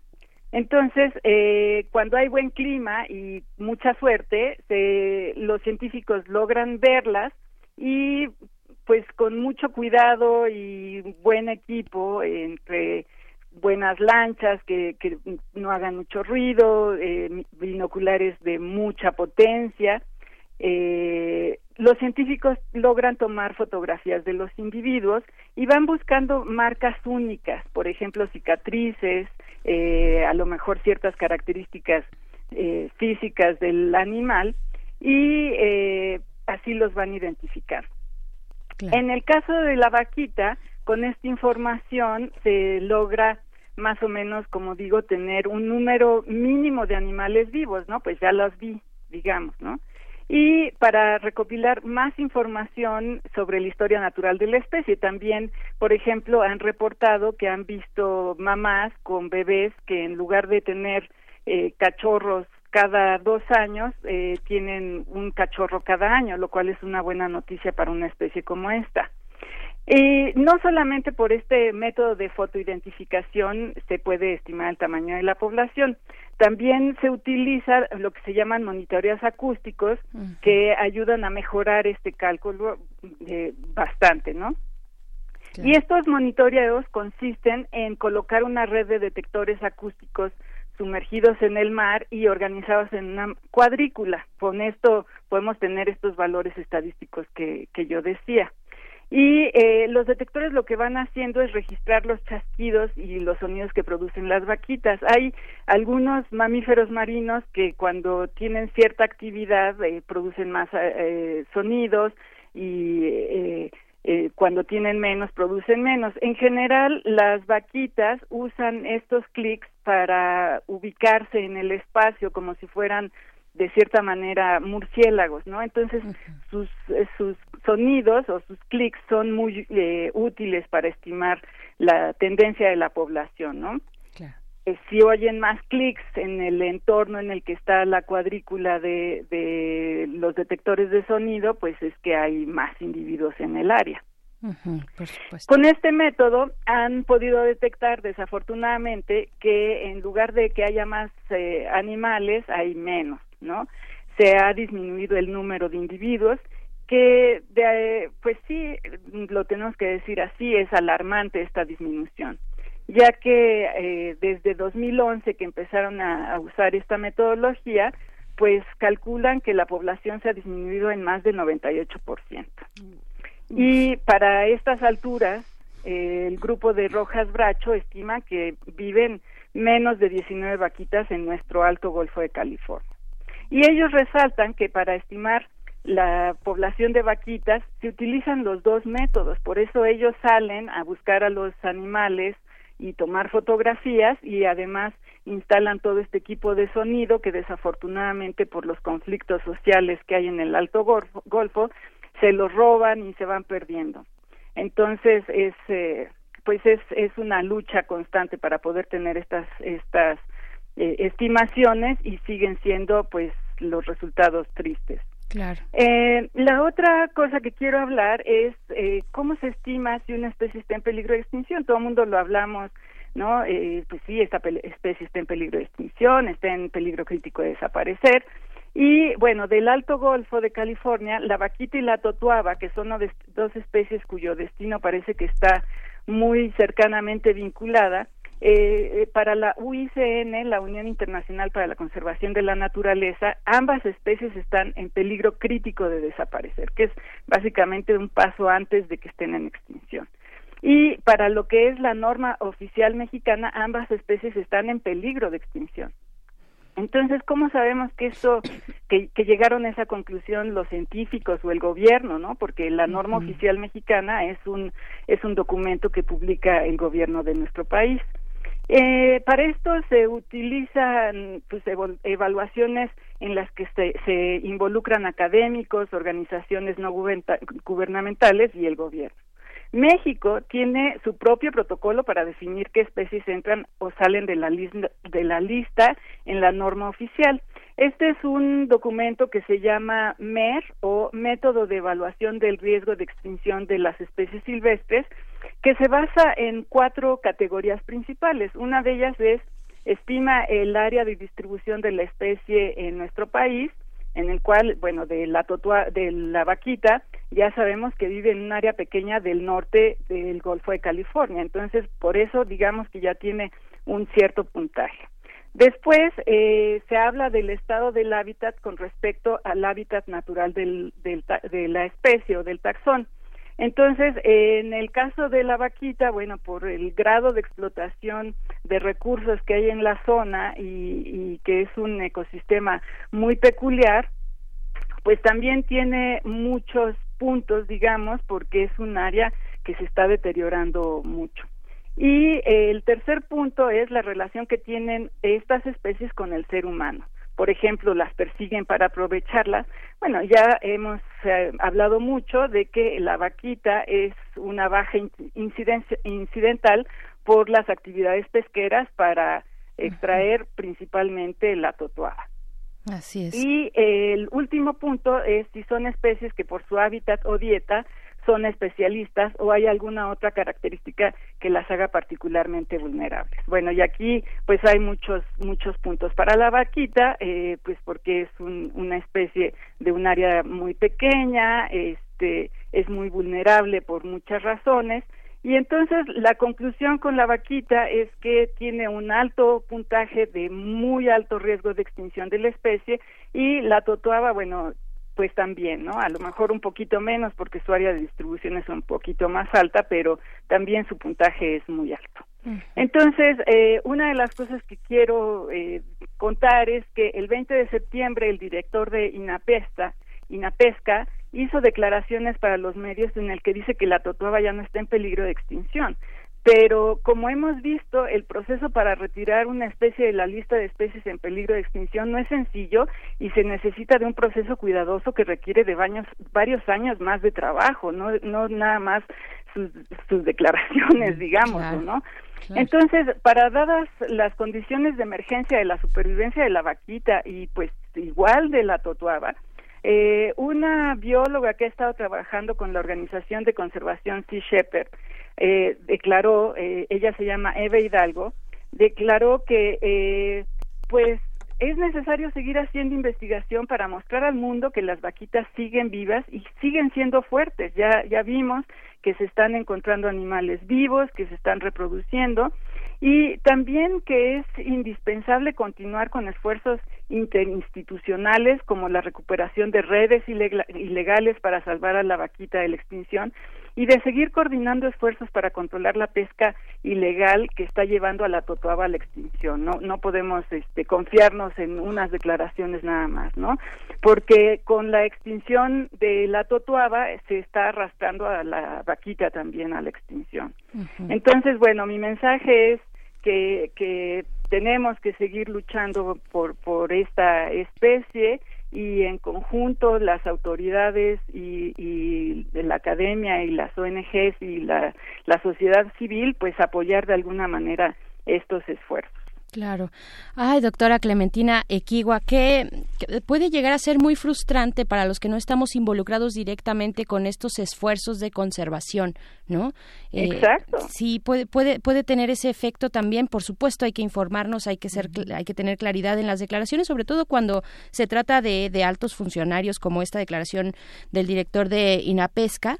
Eh, pero, pero bueno, hay que ir buscando las, las maneras también entre todos de, de, de, de generar, pues espacios eh, seguros, digamos, para las especies que habitan nuestro entorno, ¿no? Con las que cohabitamos. Y crear condiciones para que la gente que vive en la zona también tenga alternativas para sobrevivir, sobrevivir dignamente, ¿no?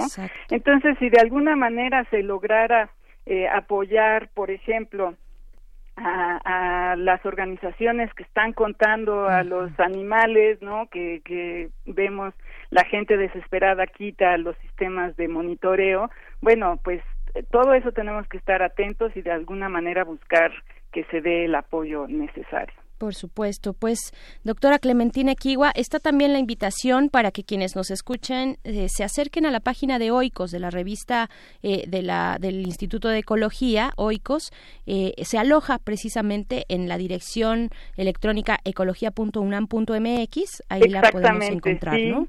Claro, y ahí tenemos pues un artículo que habla un poquito de la vaquita y de este evento que tuvimos hace un par de años, la procesión de la vaquita, que fue un, eh, un performance que organizó el, el fotógrafo Patricio Robles Gil, y hablamos un poquito de toda esta situación y también, bueno, sobre la vaquita, eh, yo tengo un artículo que publiqué en la revista Como ves y pues ahorita les voy a poner algunas cosas interesantes en, en las redes sociales del instituto. Perfecto. ¿Cuáles son esas redes sociales para quienes todavía no lo sigan?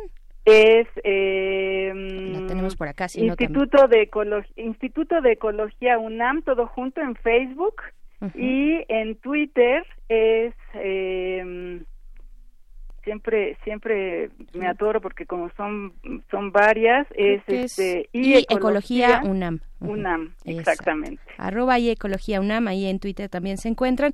Te agradecemos mucho doctora Clementina Kiwa te deseamos un feliz inicio de semana y nos encontramos el próximo lunes contigo. Claro que sí igualmente y abrazos para nuestro auditorio.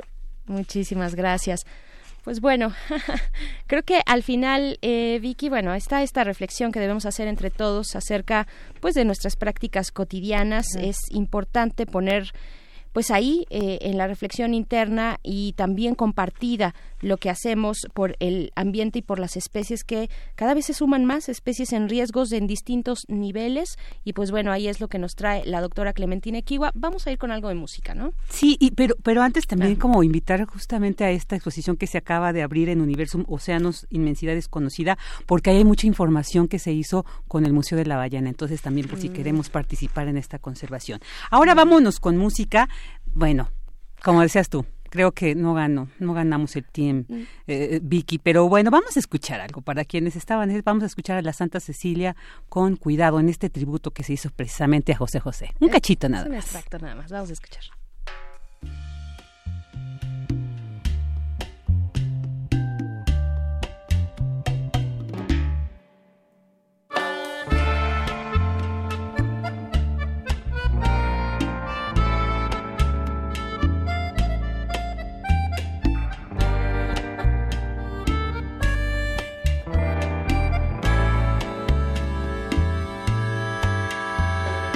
Cuidado, mucho cuidado, que estás tomando por un rumbo equivocado. Cuidado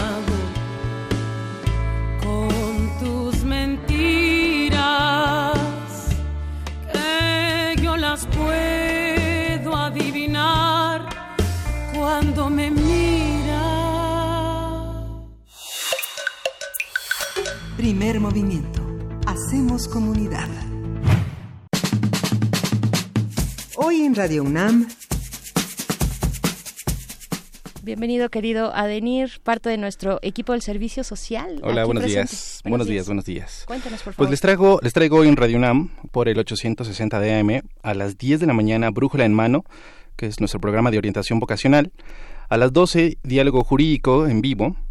A la una de la tarde, la Feria de los Libros en vivo, que, son, que nos traen novedades de editoriales y autores. Y a las 20 horas, Perfiles, que también es en vivo. Por el 96.1 de FM, a las 10 de la mañana, terminando primer movimiento, Xochicoscat, eh, con la oferta de la Universidad de Chapingo. De inmediato está, está Prisma RU, ah, de 1 a 3 de la tarde, nuestro Noti. A las 18 está la series Conciencia, y el día de hoy escucharemos el altruismo, ¿se, se hace o se nace altruista? Mm, interesante. Y a las 19 horas, en el panorama del jazz, estaremos escuchando a Lisa Ono, que es esta música japonesa brasileña, guitarrista que toca jazz y bossa nova muy bueno, no se lo pierdan. Y resistencia modulada, con muerde lenguas y cultivo de ejercios, con eh, Paco de Pablo y Apache Raspi.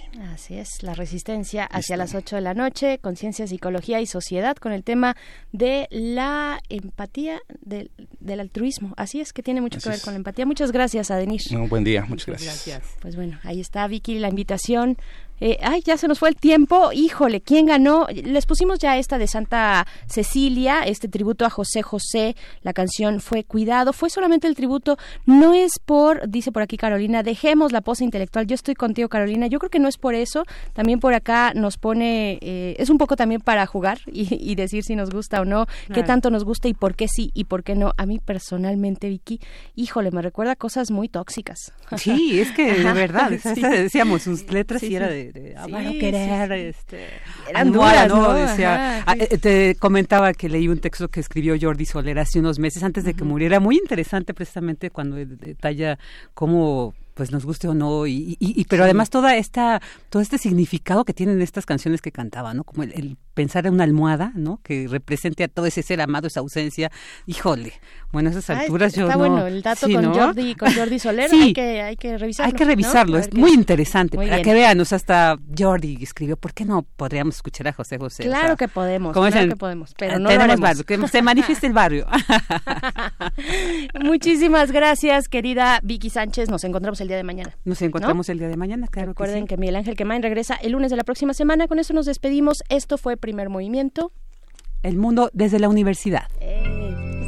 Radio UNAM presentó Primer Movimiento. El mundo desde la universidad.